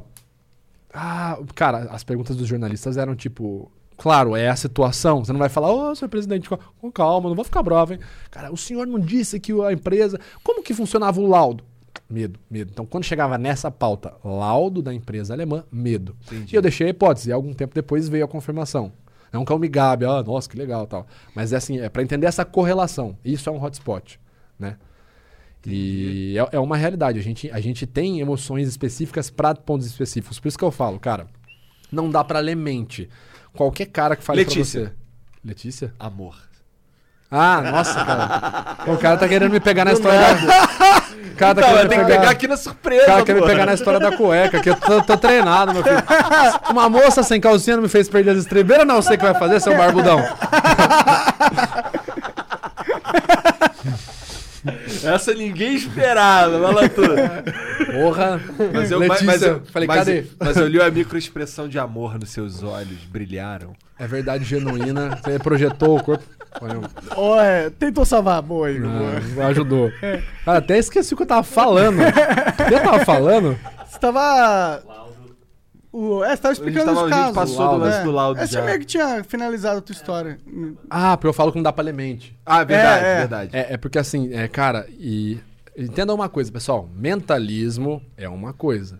O cara não lê a sua mente de fato. Ele não. Ah, é, tem aquela série também, né? The O- Mentalist, do Você Patrick? Jane. Opa, claro. O que, que é um mentalista? Cara, o mentalista é um. é como- Ó, de novo, eu não sou mentalista, então, galera, não me rage, tá? O que eu entendo de mentalismo. É um profissional que trabalha de forma artística, realizando truques. Não sei se posso chamar de truque, se isso é ofensivo, pessoal da mágica, me desculpa. É, mas ele realiza performances de números associados ao ilusionismo. E o mentalismo, esses números estão mais associados a processos psicológicos do que processos visuais. Olha só, cadê a carta? Então, o mentalismo, por exemplo, pensa no nome, não sei o quê. Não fala. Aí tu vai ficar aqui. Tá, esse nome é Júlia. Aí, oh, como você sabia? Não, eu li somente. Mas na verdade são os movimentos psicomotores, né? O cara tá aqui vendo que em determinado momento sua boca se mexe assim, quer dizer que você tá pronunciando uma vogal, ou um L, ou um I. E a tendência, o cérebro ele tem uma tendência a autocompletar. Então eu falo assim, eu tô olhando você. Pensa num nome, você vai ficar, tá, mas não fala. Ah, o, eu vejo o, de repente Olga, Olavo, Otávio, é você. Você vai começar a fazer o T. O- Otávio, Otávio, isso faz sentido? Otário, é o que você é. Entendeu? você vai pensando e o cara vai lendo. Entendi. Mas, cara, é- e assim, isso é mentalismo. E aí tem uma galera, não é do mentalismo, o pessoal do mentalismo é super honesto. Mas tem um pessoal que fala, tipo assim, não, eu vou te ensinar a ler mentes. Cara, porra nenhuma. Se você acha que você vai ler a mente de uma pessoa com linguagem corporal, você tá muito errado, você já tá começando no estudo errado, cara. É, a, a linguagem corporal, ela tem. E isso até que eu ia falar, eu esqueci de falar disso, detetive youtuber.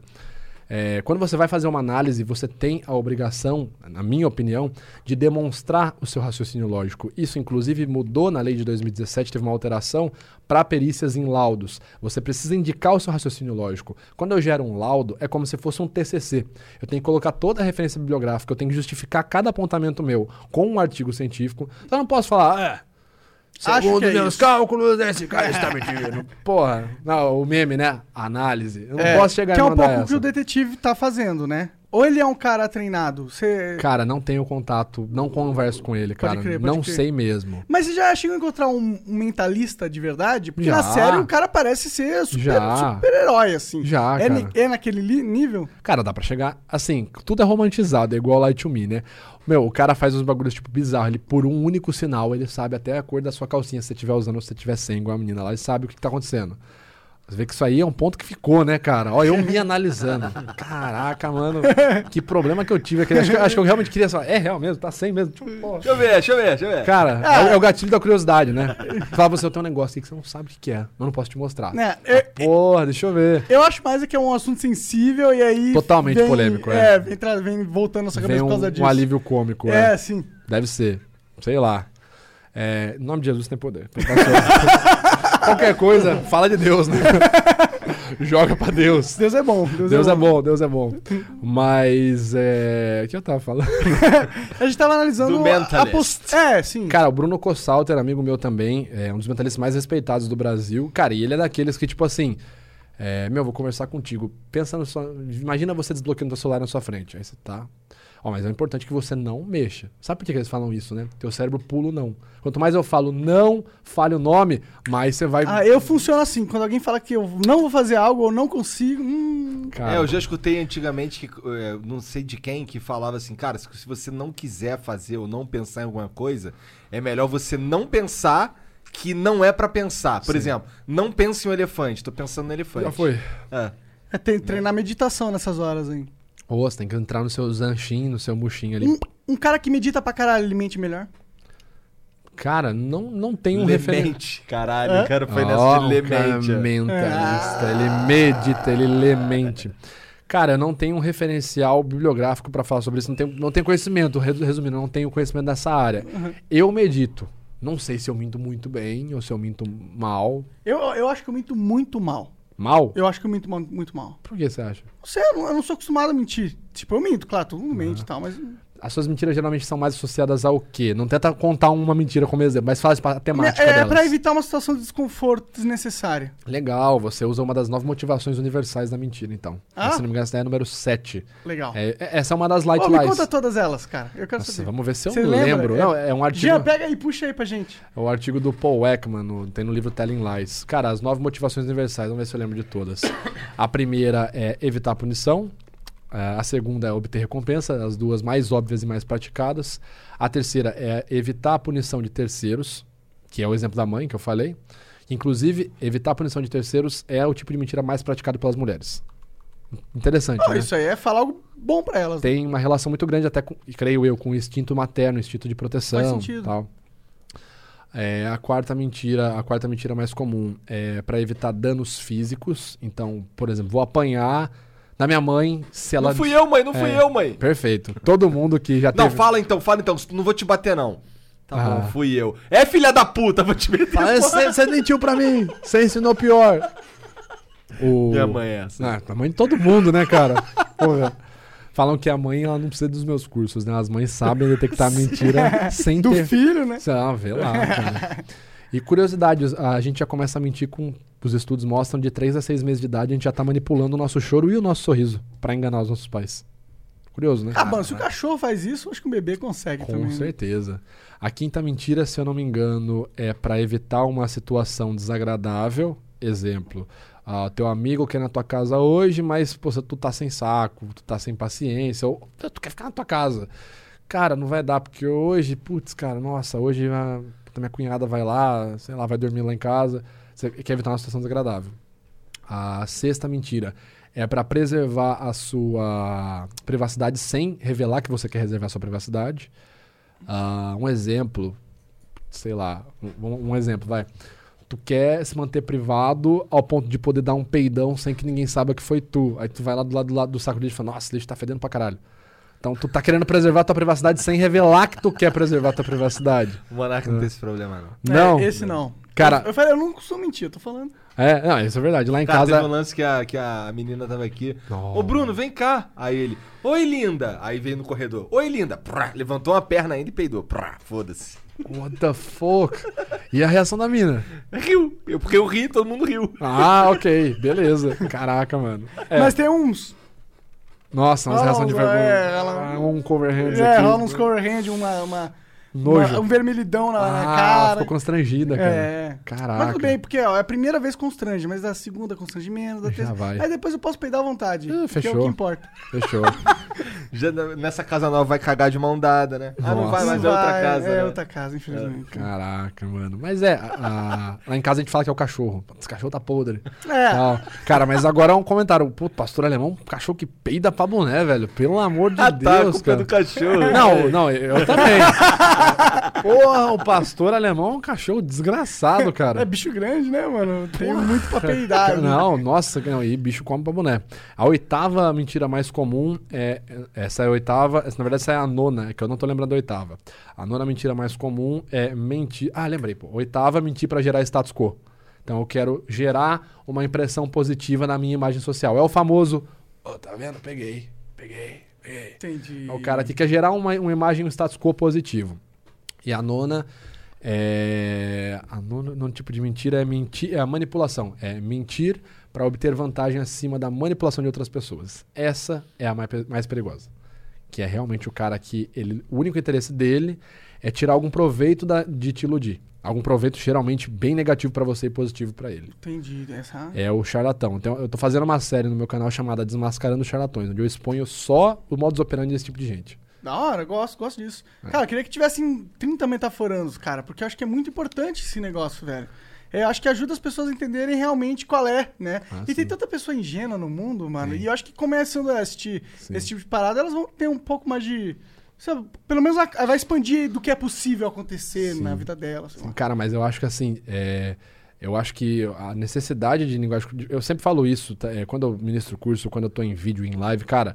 É, galera, ai, o Vitor Santos, ele, ai, ele, ele fica ensinando pra todo mundo como que vira perito. Claro, cara, a gente tá precisando disso no Brasil. Tipo, eu não sei hoje, mas até quando eu me formei, a gente não tinha sete peritos faciais formados no Brasil. Caralho, isso é, isso é incrível. Tipo, há dois anos atrás. Num Eu, país que eu sei, eu 200 tenho, dois alunos meus já se formaram Da como hora. perito facial. Então, Da tipo assim, hora. meu, se forma. Mas eu acho que assim, é importantíssimo. Falando de linguagem corporal, você vai falar para milhares, para dezenas, centenas, milhões de pessoas, estude muito. É, tem uma linha muito tênue na linguagem corporal entre o que é puro achismo, bullshit total, e entre o que de fato tem uma pesquisa científica. Porque eu falo, quando eu comecei, cara, eu comecei, é, eu tive vários problemas de comunicação na minha juventude adolescência.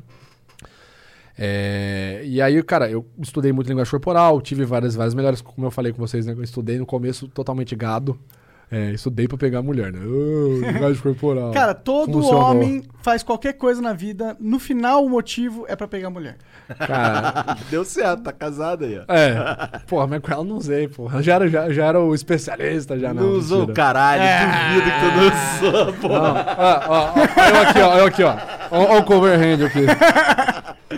É. Deixa eu ver pelo menos se essa mina aqui sairia comigo. Mas em defesa jogar- ao Vitor, a mulher dele também usou várias técnicas femininas. certeza. né? certeza. Com certeza. A, a mulher ela tem uma, pro- pro- uma propensão muito maior a detectar a deso- a desonestidade com mais facilidade do que a gente, sem treinamento. Legal. É, tem dois, duas pessoas sem treinamento, homem e uma mulher, a probabilidade é que a mulher seja muito mais precisa na detecção de mentira do que o homem.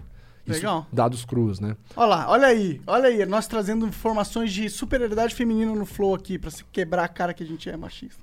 Caralho, Tá mano, é que ele precisa pegar todas as paradas maneiras e transformar em bagulho bosta. Desculpa. Esse é o poder dele. É o mão de Midas de bosta. É, monte de vida de bosta. Eu peido e outros falam as coisas em bosta. Caraca, velho. Mas o. Cara, então, quando eu comecei, era muita coisa assim. Ah, linguagem corporal. Cara, era muito truque de sala. Era dementalista. Te ensinar a chegar numa roda e cativar todas as pessoas. Você vai aprender a detectar. Cara, não é assim. Cara, falando de detecção de mentira, é um caralho pra estudar isso. Quando tu acha que tu entendeu uma teoria, por exemplo, tu acha que tu dominou Ekman, tu tá entendendo o Ekman, tu tá entendendo Friesen, Rosenberg, Descartes, tu tá entendendo o. o qual é o nome dele? Antônio Damasio surge a Lisa Feldman Barrett com uma teoria contrária e que tem muito sentido e que tem muita resposta. E aí tu fala, caralho, eu tô estudando há 10 anos isso. E essa mina vem com uma teoria de 5 anos atrás contrária e faz sentido. Que da hora, mano. Então, cara, tu tem que. Eu, eu falo assim, é porque é, do- eu, do que eu conheço, no Brasil a gente tem pouquíssimos profissionais que realmente estudam a linguagem corporal. O que você tem é o cara que lê o corpo fala e, meu, oh, pô, o corpo fala, porra, usa persuasão. não sei o quê." Cara, é o que mais tem. E assim, eu não tô falando em qualquer lugar que você vai. Tu vai, tu vai fazer um curso. Cara, é, eu pareço até o xaropão. Mas, meu, o cara falou que ele é perito. Eu tô falando, Vitor, ah, o Vitor Santos falou, falou. Cara, entra lá nas instituições que eu falei. Pô, o Vitor Santos disse que ele se formou como FAC Certified Coder pelo Ekman Group, que é o único instituto que pode garantir essa, essa formação a alguém. Entra lá, manda um e-mail. Pô, chegou. Tô ensinando engenharia social pra galera, hein? Manda um e-mail. Chegou uma aplicação aqui, uma vaga, um candidato clama que é FAC Certified Coder, eu preciso verificar se ele é. O Instituto Paul manda- entra em contato com o SAC. O nome Vitor Santos tem algum registro em certificação no seu instituto? Vai falar. Tem, não tem. Tem no quê? Tá, tá, tá, tá, tá. Ah, mas não tem no FAX. Ou tem, entendeu? Entra lá agora e fala, deixa eu, deixa eu ver se o Vitor realmente tem essa certificação que ele tá falando. Porque, cara, é assim. Por que que eu falo? A ciência não é um luxo, falando de linguagem corporal, e acho em qualquer situação. Não é um luxo. Ai, nossa, eu posso colocar no marketing do meu próximo curso. Perito facial. posso abrir o vídeo. Olha que jargão bonito. Perito Vitor Santos. Cara, pensa bem. Eu tô falando pra 3 milhões de pessoas. Eu tô colocando em risco ali, na hora que eu tô falando, ou PC Siqueira tal, qualquer pessoa, ah, é, Neymar, etc e tal, cara, eu em teoria tô correndo o risco de enviesar uma galera que depois pode atacar ou não essa pessoa. Então olha a minha responsa. Cara, o mínimo eu tenho que entender o comportamento do que eu tô falando. Por isso que eu sempre falo assim, quando é caso muito complexo, gente, não sou psicólogo, é, tem, tem profissionais mais do que capacitados para falar disso, são profissionais da área da psicologia. Não vou adentrar em linha de personalidade, comportamento. Vou falar apenas de linguagem corporal, que é o que eu tenho capacidade, certificação para falar. Mas, Vitor, tá na cara. Não interessa, não sou formado, não vou falar. Entendeu? Não vou falar sobre isso, não tenho formação. Porque é muito fácil você sair de, olha que interessante, ele está apresentando referências pra, porra, opinião pessoal. E se é opinião pessoal, não tem problema, mas não seja covarde. Revela. Fala, galera, não tenho formação na área, nada, quero dar minha opinião de curioso, acho que entendo de linguagem corporal. Que, cara, é o que eu vejo. assim, Às, às vezes a gente vai, é, por exemplo, isso é desa- desabafando pra vocês mesmo. Já chegou no caso de eu, tipo. TV que ficou maluca. Já chegou no caso de eu, tipo, ministrar um curso pra oficiais da lei, policiais militares, e, tipo, no meio do curso a galera. Ô, Vitão, mas você não vai falar pra gente do batom? Da, da marca de batom? Eu falei, marca de batom? É, pô, batom, assim, é, se a mu- mulher passar e o batom passar pra cima da linha do lábio. Tá, o que que tem a ver? É, pô, o cara que veio aqui deu curso pra gente falou. Pô, se, se a menina passa o batom e a linha do batom passa por cima do lábio, quer dizer que ela tem impotência sexual. Sério? Ah, mano. Eu falei, caralho, coitado das minas que, tipo, no trânsito, pá, pá, pá, pá, pá, pá. Se borrar, fudeu. Friaca, seja, menina se seca. não manja pele- de, de maquiagem, não, não, Não, consegue ter filho. porra, vê lá. A menina é uma frígida, tá ligado? Ai, caralho. Então, cara, aí eu falo assim, é engraçado, a gente tá risada, beleza, mas você imagina um oficial da lei. Isso é. Acreditar nessa merda. Cara, tem um bagulho. Não, tem um bagulho. Cara, nossa, isso eu tenho que tomar cuidado pra não ofender. Tudo bem, os caras, em teoria, estudam pra falar esse tipo de bobagem, mas tem umas teorias assim absurdas. O cara, por exemplo, a teoria é que se o, o, o filtro, né? Filtro nasal, nasolabial, isso aqui, Hum. quanto mais separado, maior a tendência dessa pessoa ser uma predadora é, sex- sex- sexual, um psicopata. Então imagina que um, um oficial da lei tem essa informação, Ah. baseada em baseado, em nada. Aí o cara chega pra te analisar, tá conversando contigo. E aí tu deu o azar de, porra, ter nascido com o, o filtro um pouquinho mais afastado. Aí o cara tá julgando um caso. O que você acha que ele vai começar a pensar de forma enviesada? Com certeza. Pô, esse cara tem ali... Ó, ô Freitas, chega aí. Tendências. Tá vendo ali o cara... Freitas é muito nome de PM, né? Porra, total, cara. Não, é total PM. Inclusive, os que eu conheço chamam. A maioria dos que eu conheço chamam Freitas, né?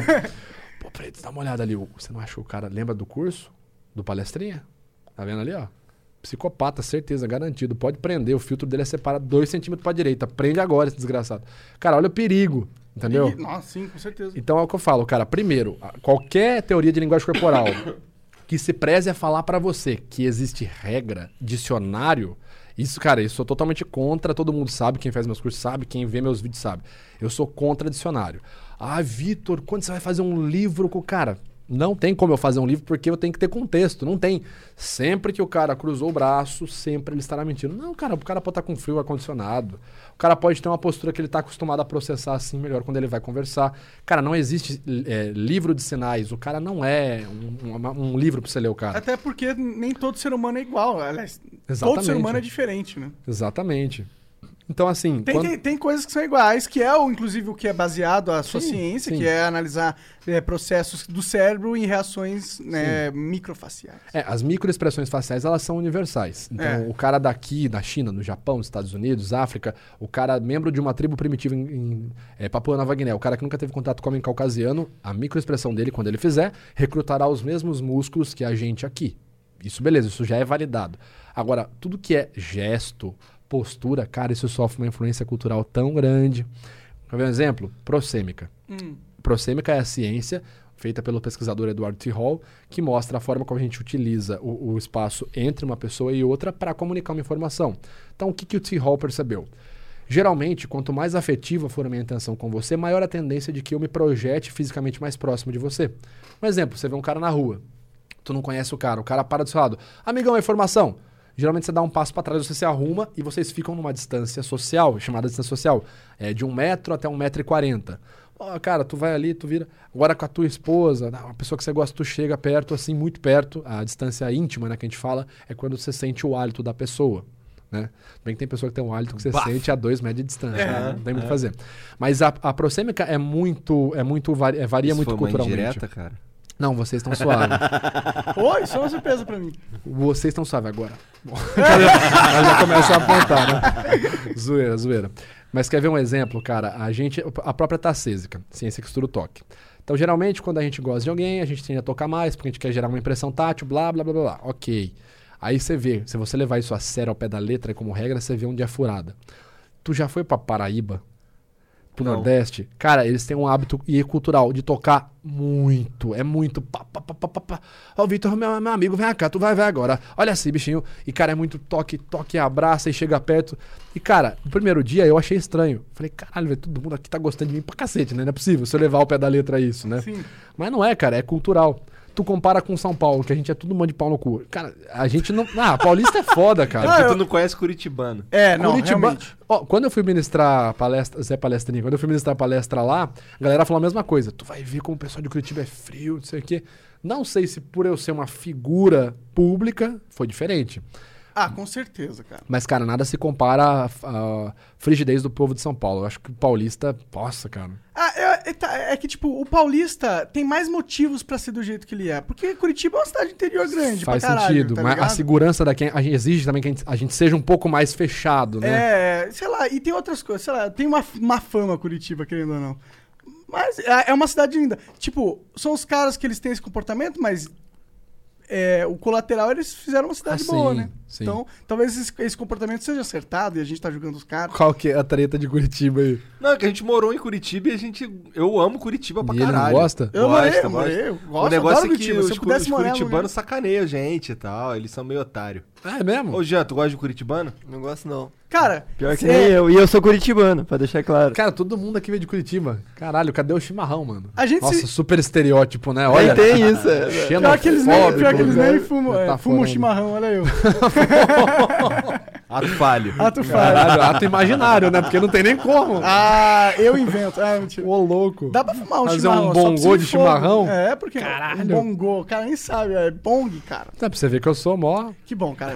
Mantém, mantenha-se longe Bongô é o cara do. Bongô! Não era o personagem? Sim, sim, verdade, o Rastafari, né? é. E também é um instrumento. É, eu É, não entendo o- nada. Usa cara. na macumba. Na macumba. É. Também usa no, no xamanismo, pô.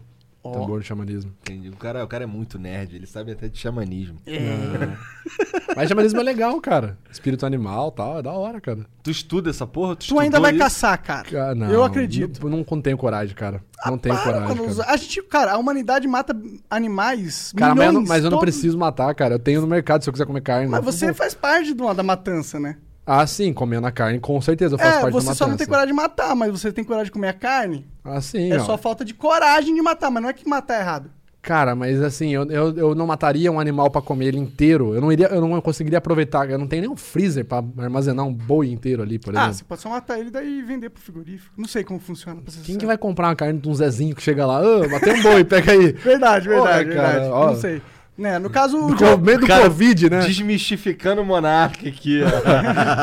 Não, mas, mano. mas, tipo, eu, eu acho, eu pessoalmente gosto do cara que caça e. e Ah, tá, não caçaria, não tem a moral não, cara. Não tem essa moral. Não, eu também não. Eu sou- se eu fosse colocar numa floresta, eu acho que eu morro em horas. É. Insolação ou desidratação, alguma coisa assim. É, não, não. Eu consigo montar um acampamento, consigo. Ah, isso é da hora, então. Eu admiro essa Mas porra. não, não mataria, não, cara. A não ser que fosse a situação, claro, o animal mata- tá. É, É, com se você certeza. tivesse na floresta sem outros recursos, você mataria Com assim, ó. certeza, com certeza. Eu não, aposto. concordo. Não, não duvido, não sou contra. Agora, não sairia de casa, tipo assim, pô, hoje eu vou matar um javali. Por mais que seja uma praga, né? A gente tenha.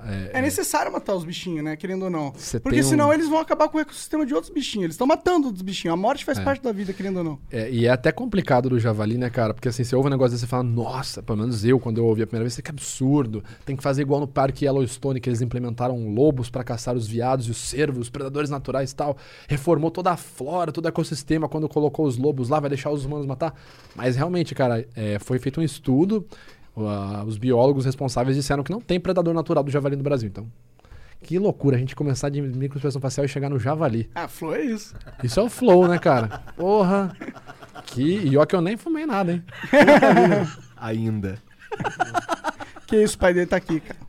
É. Pelo Não, amor. palestrinha curte também. A cara dele parece o carinho velho do Up, Altas Aventuras. Caralho, o cara gastando pai aí. Arrasou direto. Aquele velhinho do, do, do, do Up lá, é- eu acho ele muito foda, cara. Seu Frederiksen? Eu não lembro o nome. É Frederiksen seu mesmo. Frederiksen. É. Ele começa brabo pra caralho, depois ele Aí você entende mó- a história, por que que ele é bravo. É, é. Ah, é. Não, mas é muito bom. Pô, a Muito Pixar... bom. Eu chorei nos primeiros cinco minutos daquele filme. Nossa, é, é foda, né? É. O único filme que me fez quase chorar, que eu tive que segurar, foi Toy Story 3 no final. Ah, todo mundo. Não, eu não segurei porra nenhuma, cara. Nossa, que nem criança. E é engraçado que foi, quando lançou foi eu e meu irmão, né, cara? E tipo assim, a gente ficou assim, né? Aí eu só ouvi assim. Aí eu olhei pro lado e falei, agora foda-se. Você tá chorando. Toy Story, Toy Story 3 no final, quando ele vai dar os bonecos É. lá, que ele olha pro Woody. Nossa. Caralho. É, até É arrepia, cara. isso aí. É. Cara, e, e o a- falando da Pixar, ó, já conectando o assunto aqui, aqui, aqui faz assunto. O, a Pixar também fez o Divertidamente, que é aquele Que das é muito emoções foda, é. e que tem base científica pra Ah, é? caramba. Da hora, o Paul Ekman também foi consultor do filme. Entendi. Tem e muito é muito respaldo. interessante também, nesse filme aí, que assim, no começo, o, o- é- é, aquela mesa tem um botão. Cada um aperta o botão. Cada um tá ali no comando uma hora. Quer tá ligado? desmistificar os coachings do Brasil? Esse no Brasil, no mundo. Esse filme fala que você não nasceu pra ser feliz. Você nasceu pra sentir todas as emoções, Pra daí sim você ficar feliz. E que é uma, com uma vertente contrária, né? A gente tem muita vertente de positivismo. Não, independente do que houver, tu tem que estar feliz e tal. E não é por aí, Ou cara. que é, o sentido da vida é a busca da felicidade. A gente busca, mas nem sempre é o sentido, né? É, eu acho que ser feliz é legal, tal, mas o sentido não pode estar atrelado à felicidade, porque não, porque eu acho que você corrompe o sentido nesse sentido. A felicidade por si só como fim é nada. É, aí a sua direção vai ser Hedonismo baseada num, num caractere, só numa parada se eu sou feliz ou não, isso é o psicopata, né? É, é, é. É, é, é, psicopata é complicado. Vamos dizer assim, levando mais pro lado da psicanálise, seria um cara que ele dá muita vazão ao id dele, certo? Ele dá muita vazão a- a- ao que ele tem de mais profundo. Inclusive, cara, isso é uma teoria que eu, eu sempre quis falar isso. É, eu tenho essa teoria observando Outlast 2, o jogo. Tu já jogou? Já jogou Outlast Joguei 2? um pouquinho. É, eles chegam. Bom, então tu, sabe o contexto. Eles chegam numa, numa, numa tribo, numa, num vilarejo, onde literalmente a premissa é: tá liberado tudo. Então a galera estupra é, criança, estupra mulher, estupra homem, mata, estripa, enfim. E aí você vê que os caras eles estão é, com raiva, não, eles estão sempre felizes. Pra caralho. Muito felizes. E tipo, é. Não estou dizendo que a população seria assim se não houvessem regras e leis.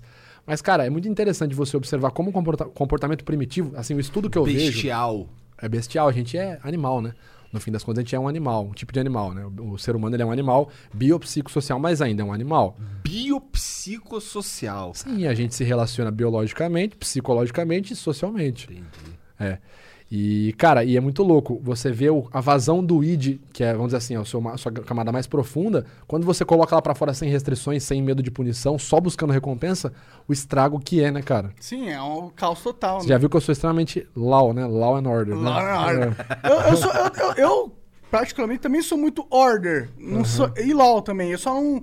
A gente aqui, na verdade, tem um- uma discussão de como o LOL tem que ser enforçado, só isso. É complicado. Cara, é uma coisa que eu fui entendendo estudando quando eu fui me formando em investigação, né? A lei, ela não é pra todo mundo. A lei, ela tenta ser abrangente, mas dificilmente ela vai atender a todos. Isso. Em que sentido? Como assim?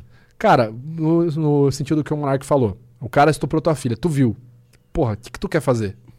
Arrebentar o cara. O que eu vou fazer? Só que tu tá errado. Tu, tu pode ser visto, na maioria dos casos, claro, é, o direito não é uma ciência exata, né? Vai do juiz, como eu falei.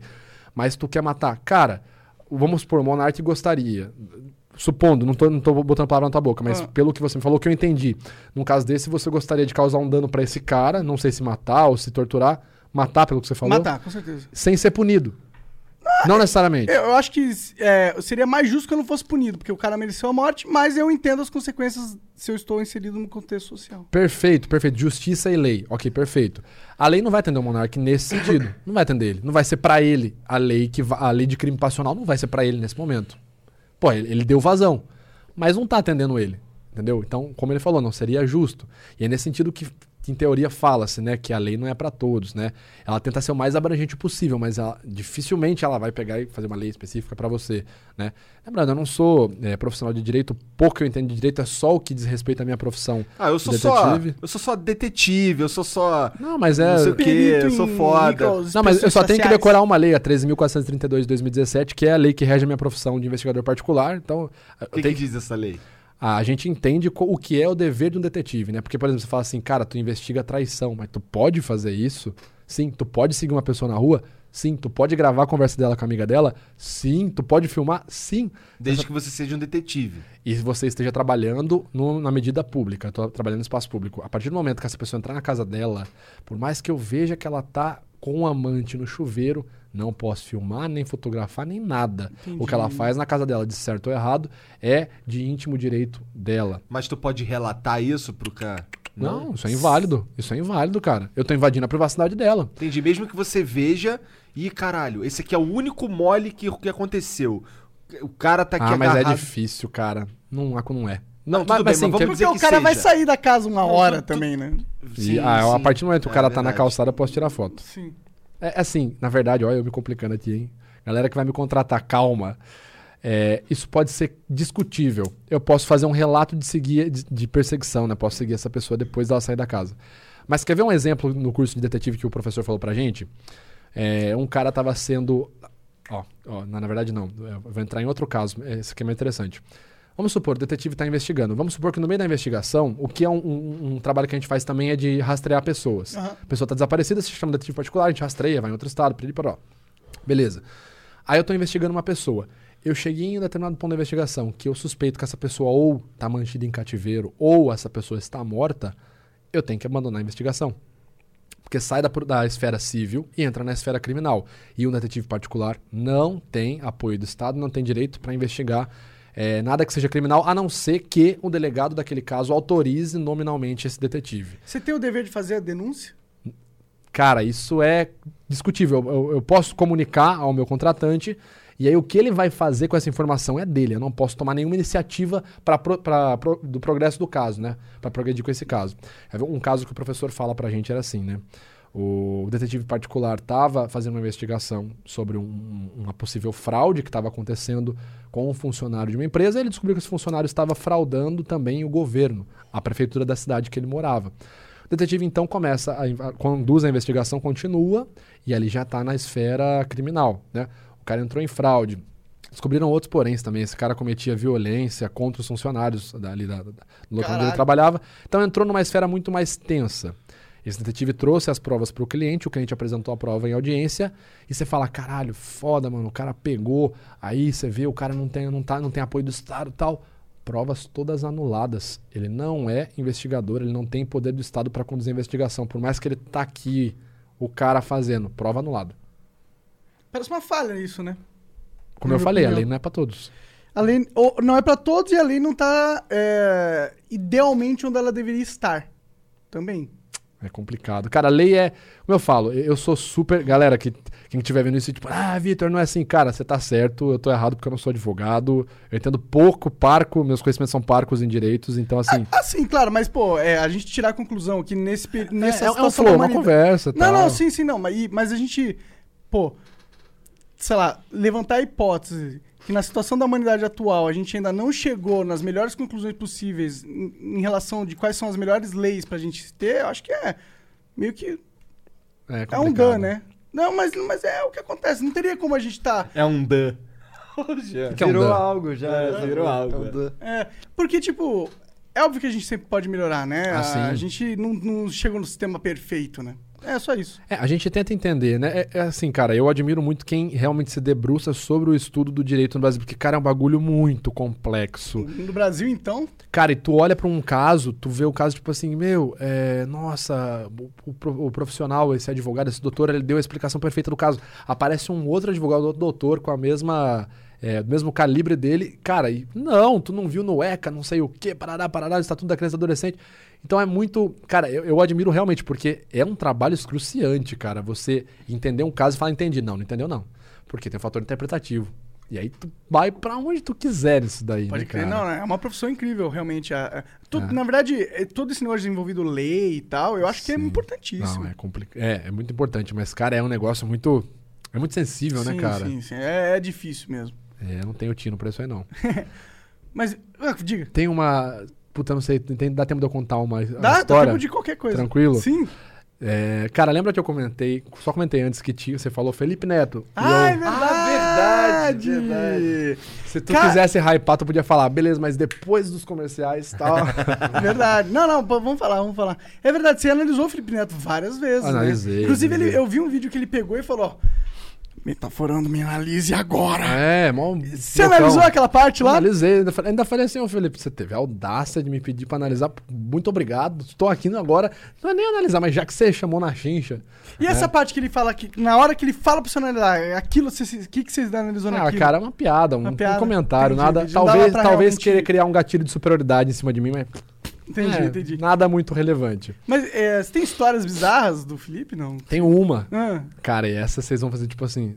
What the fuck? Cadê, manda? Felipe Neto quase foi o dono do canal Metaforando. que? É, é, ninguém esperava, cara. A reação Por da galera, essa eu cara. não esperava Realmente mesmo. foi um plot twist essa aí. Não, total, cara. Você imagina, ah, o 17, você é fascista genuíno? Não, isso é bizarro. Quase que, quase que o Vitão sai. Malhacoi! Nossa, hebraico!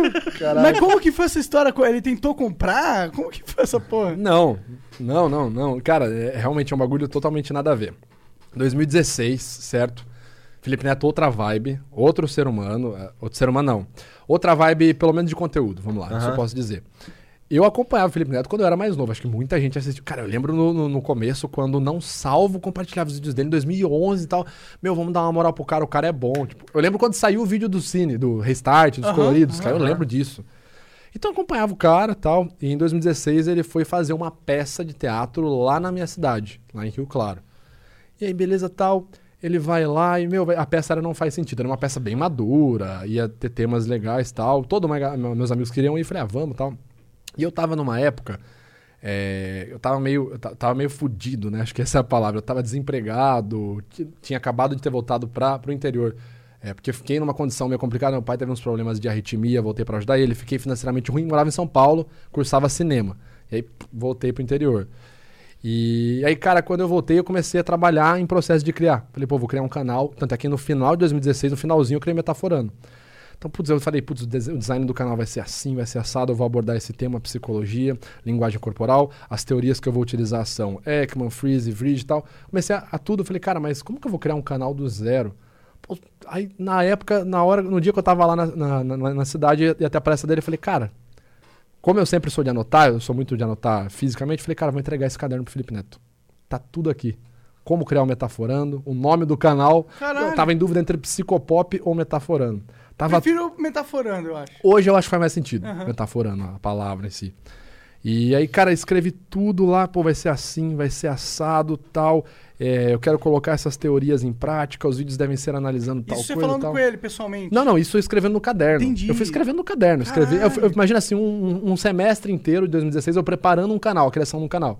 Pô, eu quero que a thumbnail seja assim, vai ter uma marcação vermelha na boca, no canto, quando o cara Super fizer. nerd. Ah, eu, eu sou, Planejou cara. tudo, Nisso, né? nisso eu, eu- eu sou totalmente...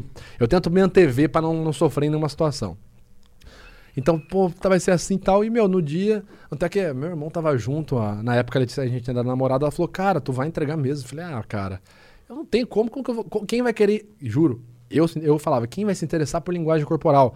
Meu irmão e meu pai, cara, quem vai se interessar por linguagem corporal? Hoje em dia a galera quer ver prank, quer ver vlog. Então, tipo assim, eu, eu, cara, realmente, meu, vou entregar pro cara. Fiquei em último na fila. Depois do show dele, a galera vai, leva tudo, presente e tal. Ele abraça, a galera tira foto e tal. Não sei se ele faz isso hoje em dia. Fiquei em último da fila, cheguei. Um caderninho do Batman ainda. Pô, Felipe, cara, pô, tô com uma ideia aqui. Pô, irmão, muito, muito obrigado, irmão. Vai dar, ô, vamos lá, vou dar uma olhada. Cara, eu, nossa, cara, pô, saí do, do te- teatro Coraçãozinho a mil. Pô, cara, que legal, meu. Pô, o cara vai dar uma atenção, tal. Aí na semana seguinte ele fazia tipo um react dos recebidinhos das cidades que ele ia. E ele, pessoal, eu quero agradecer o pessoal de Rio Claro. Eu, puta, agora. Pô, aí um ursinho de pelúcia, um desenho dele, parará, tarará. Acabou o vídeo, nada. Ah, é que não tinha muito a ver. Hoje eu entendo. É, Na assim, época, tipo, mas hoje. né? É, vai não, saber se não, ele leu. não que eu não xingue leu? ele hoje em dia também. Não, brincadeira, É. gente, pelo amor de Deus. Felipe, você leu? Esse, cara, você tinha um, um caderno que valia ouro na sua mão. Tu tava com metaforando na mão. Quase vocês têm o fenetorando aí. Caralho. É porque não, na verdade, esse Não, não, não, não impossível ia ser sem fazer- relevância total, imagina. É. Foi o que eu falei do, do, do fascista genuíno, mas em teoria ele não tinha nem conhecimento. É, Assim, tinha eu, eu dei, vamos dizer assim, eu dei a imagem visual pra ele, toda desenhada. Era uma esperança pra ver, pô, vai que ele engaja e É, quer a minha ideia, exatamente. A minha ideia era, olha só, esse, a minha cabeça de jerico. Felipe Neto olhando, nossa, esse garoto, esse garoto é muito bom. Vou chamar ele, chamar ele de agora. Vitor Santos, entra aí, você é o. Cara, ele patrocinava uma galera. Inclusive, Sim, eu sei sim. que tinha uma treta daqui de. É, ele, ele, tinha, ele tinha uma empresa do qual ele é sócio, que patrocinava aqui e não patrocina mais. É, ele não curtiu que eu feri os sentimentos dele. Eu lembro que você deu uma tuitada meio É, cabelosa. aí os sentimentos dele ficaram muito magoadinhos e ele foi exercer o poder que ele tinha. Eu, hein? Felipe Neto é gente boa. Por isso que eu queria dar o caderno pra ele, tá bom? Cara, mas enfim. E aí tava todo, vamos dizer assim, toda a identidade visual do Metaforando tava lá, como fazer as thumbs, como fazer os vídeos. E tava na mão do cara, velho.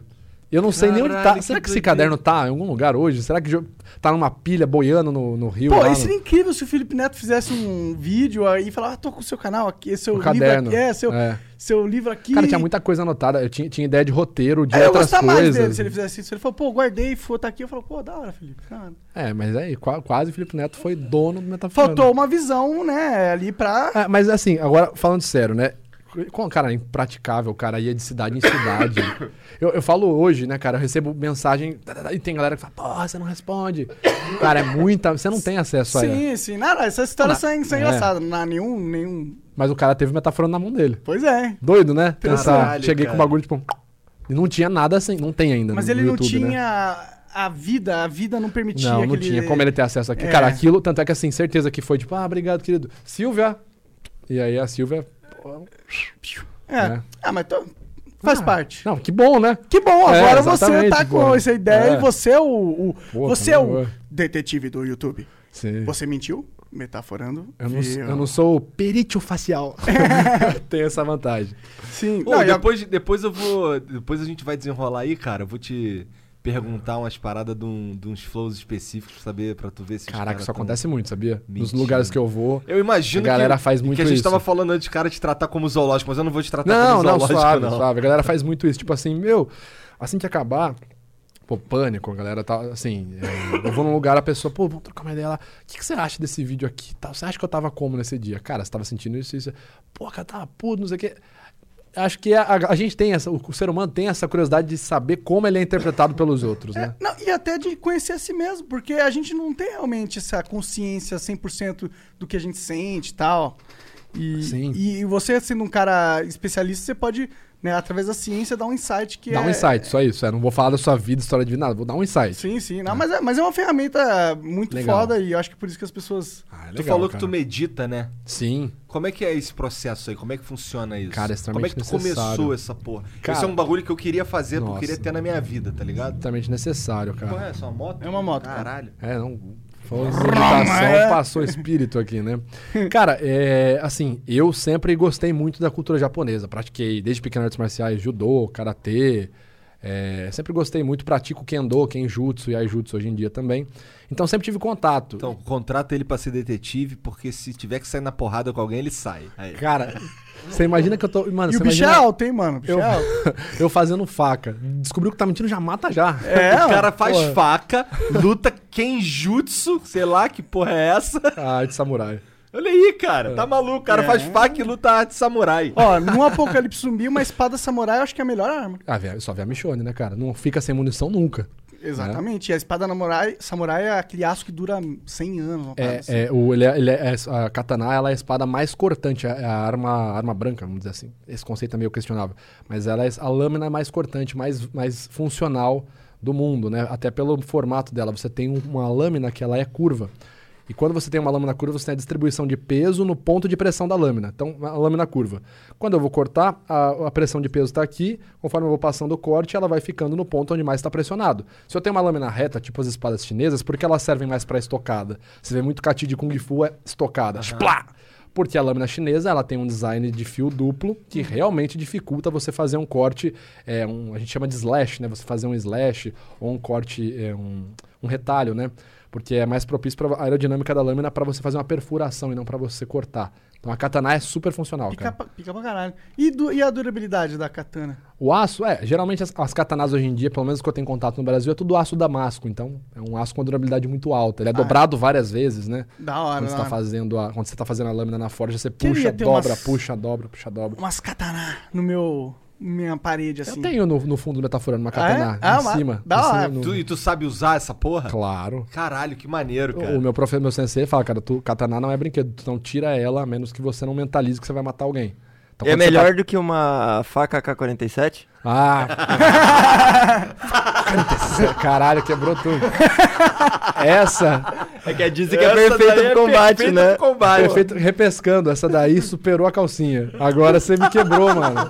Porra, você me quebrou. Nem lembro o que eu tava falando.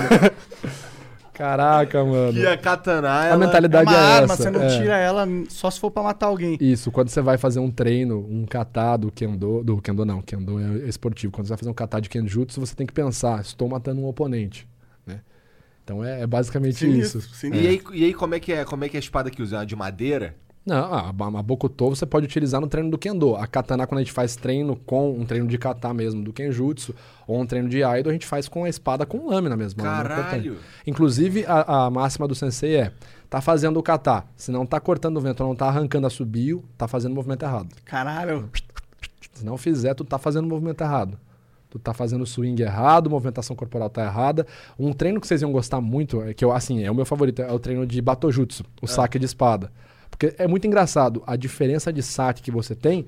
E é louco você pensar que há X anos atrás, o Batojutsu era uma técnica mortal, que tipo, eu sacava a espada e te matava se eu sacasse antes de você. Então a gente tem esse treino. A gente fica um na frente do outro e vê quem saca primeiro. Calma. Como assim, Vitor? A gente fica um de frente pro outro, 3 metros de distância. Você consegue ver se você passou. O sensei vê, né? O sensei vai lá, para e fala, Hajime, plá! E aí o sensei fala, não, o Vitor sacou primeiro. Ah, o fulano sacou primeiro. Entendi. É. Da hora, da hora. É bem legal. Imagina Então tu gostava do Samurai X também. Pô, tá no meu top 3. Aí o Hakusho, Samurai X e... Caramba, eu sempre me confundo, Hajime no Ippo. É. Hajime no Ippo é muito Não, foda. porra, Ippo é demais. é. cara. Ah, a minha visão ética é aquela. Minha Pode visão, crer. Minha visão, tipo, se esforça pra caramba, tá? Da hora, da hora, da hora. E a meditação, cara, começou assim. Pô, ah, os caras japoneses sempre falam, pô, medita, tem. A gente entende o shintoísmo, você entra em meditação. Acho que mais ou menos uns 14, 15 anos eu comecei a meditar. Não conseguia fazer nada, não conseguia ficar calmo, nem nada. E beleza, só que ao longo do tempo foi amadurecendo o processo, até o processo da meditação caminhando, que hoje em dia é o que eu mais faço. Como eu falei, eu moro do lado da floresta. Então sim. eu, toda manhã eu entro na floresta para caminhar Da hora. mas para meditar. Então, o que é a meditação? Pode ser resumido como um exercício de respiração, onde você tenta se concentrar no mu, no vazio, no mu, no chifre. Porra, cara, eu Aí, um pô, chifre. agora eu vou, vou lá votar no Bolsonaro. Caralho, farpou. Polêmica. Não é farpas, se for true. Caralho, cara. Eu não, eu tenho palavras, cara. Mas se concentra no Mu, que é o vazio. vazio. Isso, que em teoria é o não pensar. Né? Ah, O esforço nosso não é se concentrar na quietude, é não pensar. Você realmente vai tentar acalmar a tua mente por meio do processo indutivo e respiratório. Então tu vai primeiro treinar a se concentrar apenas na respiração. Pô, tá tá um bagulho tosco? Tenta. Ficar Cara, cinco minutos. Eu não consigo só ficar sem pensar em Perfeito. nada com a mente vazia. Eu não consigo mesmo, tá ligado? Eu já parei, fiquei assim, já fiquei deitado numa de, tá, não vou pensar em nada. Não é impossível, é impossível. É, mas eu acho que o, o Vitor pode me corrigir. É a- esse processo de desapegar dos pensamentos que vêm, que é o exercício que torna sua mente mais calma. Sim. Os pensamentos eles vão vir, não tem como, realmente. Isso é algo que não tem como mudar. Mas você tem a opção de dar é, importância aos pensamentos ou não. Você pode só simplesmente deixar eles irem embora. Esse é o exercício. Cara, e é, é exatamente isso. E assim, às vezes você fala assim, porra, eu tô super concentrado tal, tô pensando. Cara, e tu tá lá na respiração. Tá respirando tal. Aí você fala, caramba, eu não fiz tal coisa. Puta que. Aí, a hora que tu, tu vê, tu vai parar na, porra, na conversa do, do javali, entendeu? E é muito engraçado que a gente tenha o processo de atenção plena. A gente tem muita influência de estados fisiológicos ou emocionais também na meditação. Então, às vezes você acordou bem, tu vai meditar, mas tu tá com fome. Então, o fato de você ter ali um, um baixo índice glicêmico pode gerar um aumento de cortisol na sua corrente sanguínea que vai te deixar estressado. Automaticamente você vai começar a sair da meditação. Então, é muito doido. O processo de atenção plena é isso, que é um processo que eu tento praticar ao máximo. É, que nem eu falei da, da atenção, né? Tipo, eu tento sempre prestar atenção na situação para evitar cometer algum tipo de erro, né? Isso, é um, isso vem, inclusive, do, do próprio Bushido, né? O Mushin. É você ter o espírito do não se concentrar em nada, né? O Zanshin, o aqui e agora. Se concentrar no vazio. Porque é muito louco, cara. Isso eu percebo, isso realmente é uma sensação que eu sinto muito grande. A- das vezes que eu tive problemas na vida que eu precisei enfrentar, cara, quanto mais eu me concentrei no problema, mais cagada eu fazia. É bizarro, tentando acertar, né? Sim. Tipo, cara, eu vou resolver preu. Pro. Cara, isso eu vejo no treino. Eu tô treinando. Pá, pá, pá, pá, então eu tô lá. Cara, eu, eu chego no treino, eu faço a meditação antes de entrar, porque, cara, eu, eu vou me concentrar ali. Mas a gente é ser humano. Tem dia que você tá puto, porra, vídeo tal. Porra, os caras comentaram essa merda, olha que comentário idiota e tal. E você chega lá. Cara, os dias que eu tô concentrado, que eu tô fazendo um exercício e eu lembro de um comentário negativo, alguma coisa, é a hora que eu erro o movimento que a espada cai no chão. Pode crer. É a hora que eu passo reto, não acerto o alvo. Cara, é batata. É, é um negócio assim, eu tô aqui. nove- tem, vamos supor, eu tenho que fazer 50 movimentos. Tenho que fazer 50 do, que é o golpe vertical. Eu tô no pá, 39, 40, 41, 42. Puta, comentário. Errei. Eu fiz quase tudo certo. A hora que minha mente foi pra lá, plou, errei. Por isso Então, que é- então a meditação é importante até pra você conseguir se é, performar de uma maneira mais Total. consistente, né? Total. Inclusive, o- tem um estudo muito bacana que chama Brain. Um, um estudo, um documentário chama Brain do Discovery Channel. Ele mostra assim: você fala pessoas com performances físicas altas, tipo, eles estudam o Tiger Woods nesse documentário. Ah, pô, como que o cara tem a precisão a X metros de distância acertar a porra do buraco, velho? Eu consegui saber que a bola vai, vai cair lá.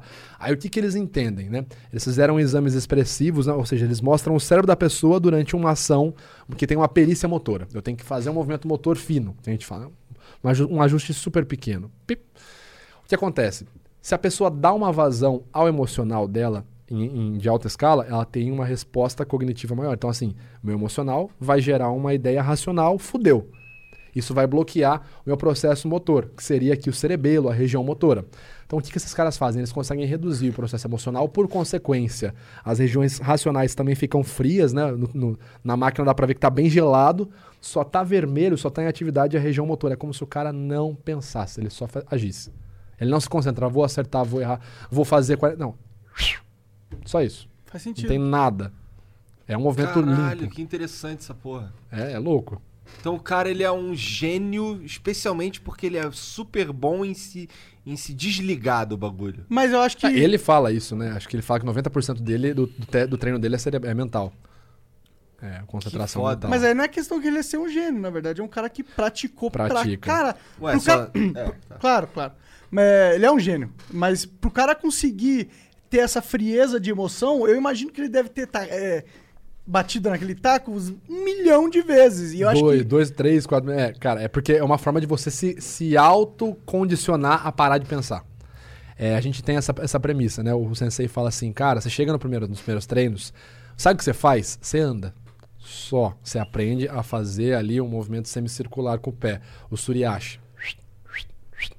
Vou aprender só a andar em meia lua. Porra, você vai ficar duas horas sim, e no próximo treino você vai fazer a mesma coisa. Pô, que legal, aprendi a andar. Agora eu vou andar segurando a espada imaginária. Eu vou aprender a posição de mão.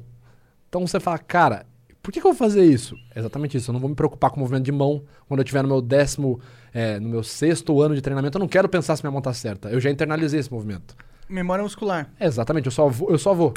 Isso é o flow, né? Isso seria o flow na arte marcial. Caralho, que maneiro, que maneiro. É muito doido, cara. Mas, Vitor, muito obrigado pelo papo, cara. Porra, já foi? F- Caraca, cara, deve ter umas mano. três horas essa porra, não Duas horas e meia. tem? Aí. E ainda tem as Quanto? pergun- Duas horas e meia já. E ainda tem, a gente ainda vai ler uns beats aqui, ler umas paradinhas, só o tempo da gente dar uma mijada, que eu tô com apertado. Lembrar sempre que é importante, se você tem acesso ao Prime Video ou ao Amazon Prime, você tem acesso a dar sub gratuitamente aqui no Flow. É, como que é a Gia pra dar sub aí? É igual como se fosse da sub normal, só que ele vai ter inscreva-se gratui- gratuitamente com uma coroazinha. Então, se você tem confere. coroazinha, Se vai. tiver coroazinha, manda pro Flow. Valeu. Ó, a gente já volta, tá bom? Vamos só. Você aí que tá aí assistindo agora, a gente já volta, tá bom? Você vai ficar vendo aqui se você tiver sub, né? Porque se você não for sub, você vai ver um Ed. É. Não é isso, Gianzão? É, não é todo mundo que tanca, mas os que tancaram são escolhidos por Deus pra nos ajudar. É, Amém. capitalismo the Amém, win. Deus. Deus, como é que é que é? o- Leonardo aqui, Deus, então, Deus, né? Deus. Deus. Deus! Então vai ficar multado, ó, rapidão. Multou em 3, 2, 1, pá. Tá desmutado, hein? Tá desmutado. Boa, estamos de volta. Galera, obrigado pelos bits aqui, vamos lendo.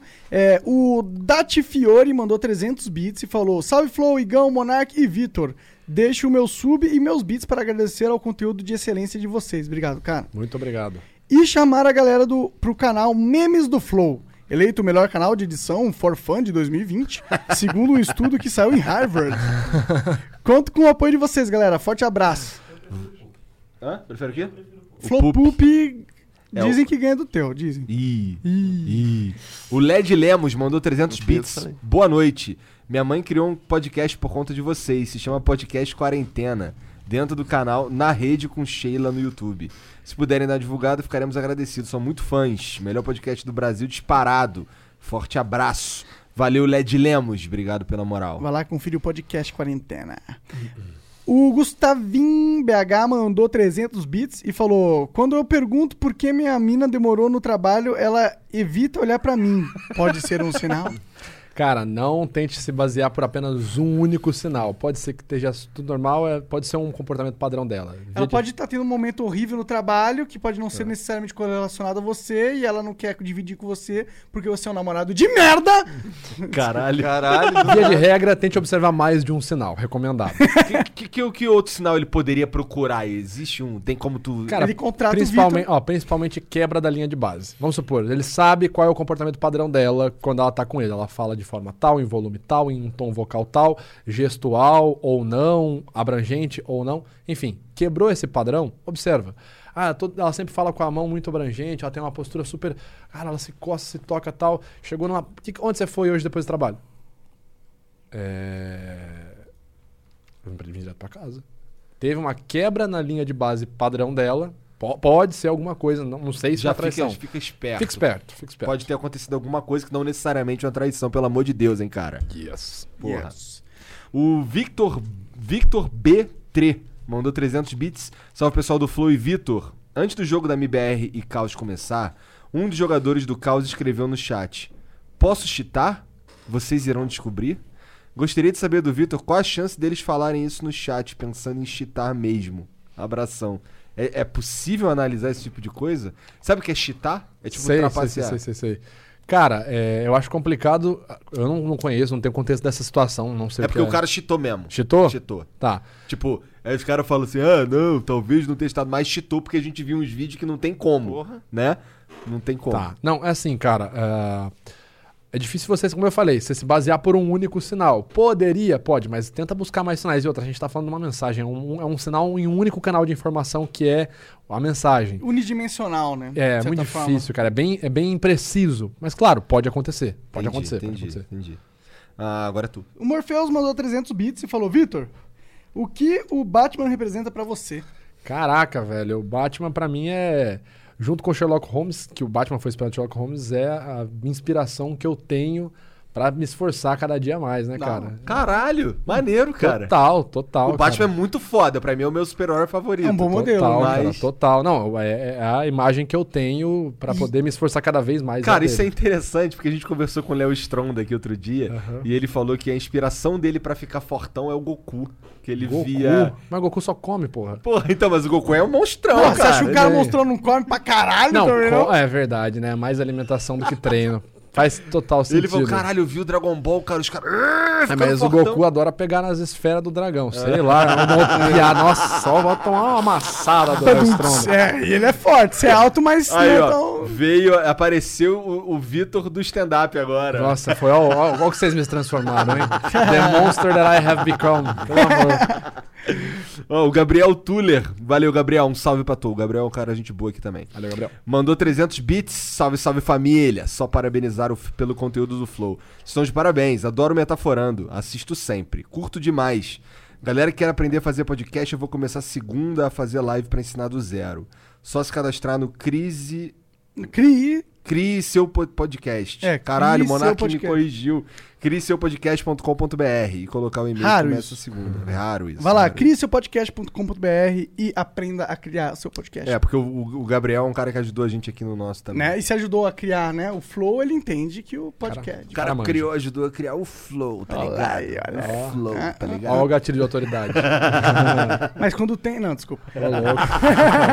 ok. Valeu, galera. Obrigado, obrigado, Vitor. Obrigado, gente. Obrigado pelo convite. Não esqueça de também ver o curso do Vitor e assistir Metaforando. Vai estar, tá, e se você estiver assistindo o VOD, tá tudo aí na descrição, beleza? E é isso, cara. Obrigado aí você que virou sub, a gente ficou sabendo que teve um hype Porra, trem maluco. sube pra caralho, passamos de mil, estamos com quase m- 1042. subs, exatamente. Caralho! Aí sim, Dá obrigado, 10 galera. conto no final do mês. cara do Jean. Show de bola. Comeu muito McDonald's. É. é isso, valeu. Obrigado, um beijo, até a próxima. Tchau. Famas. Valeu. Tchau.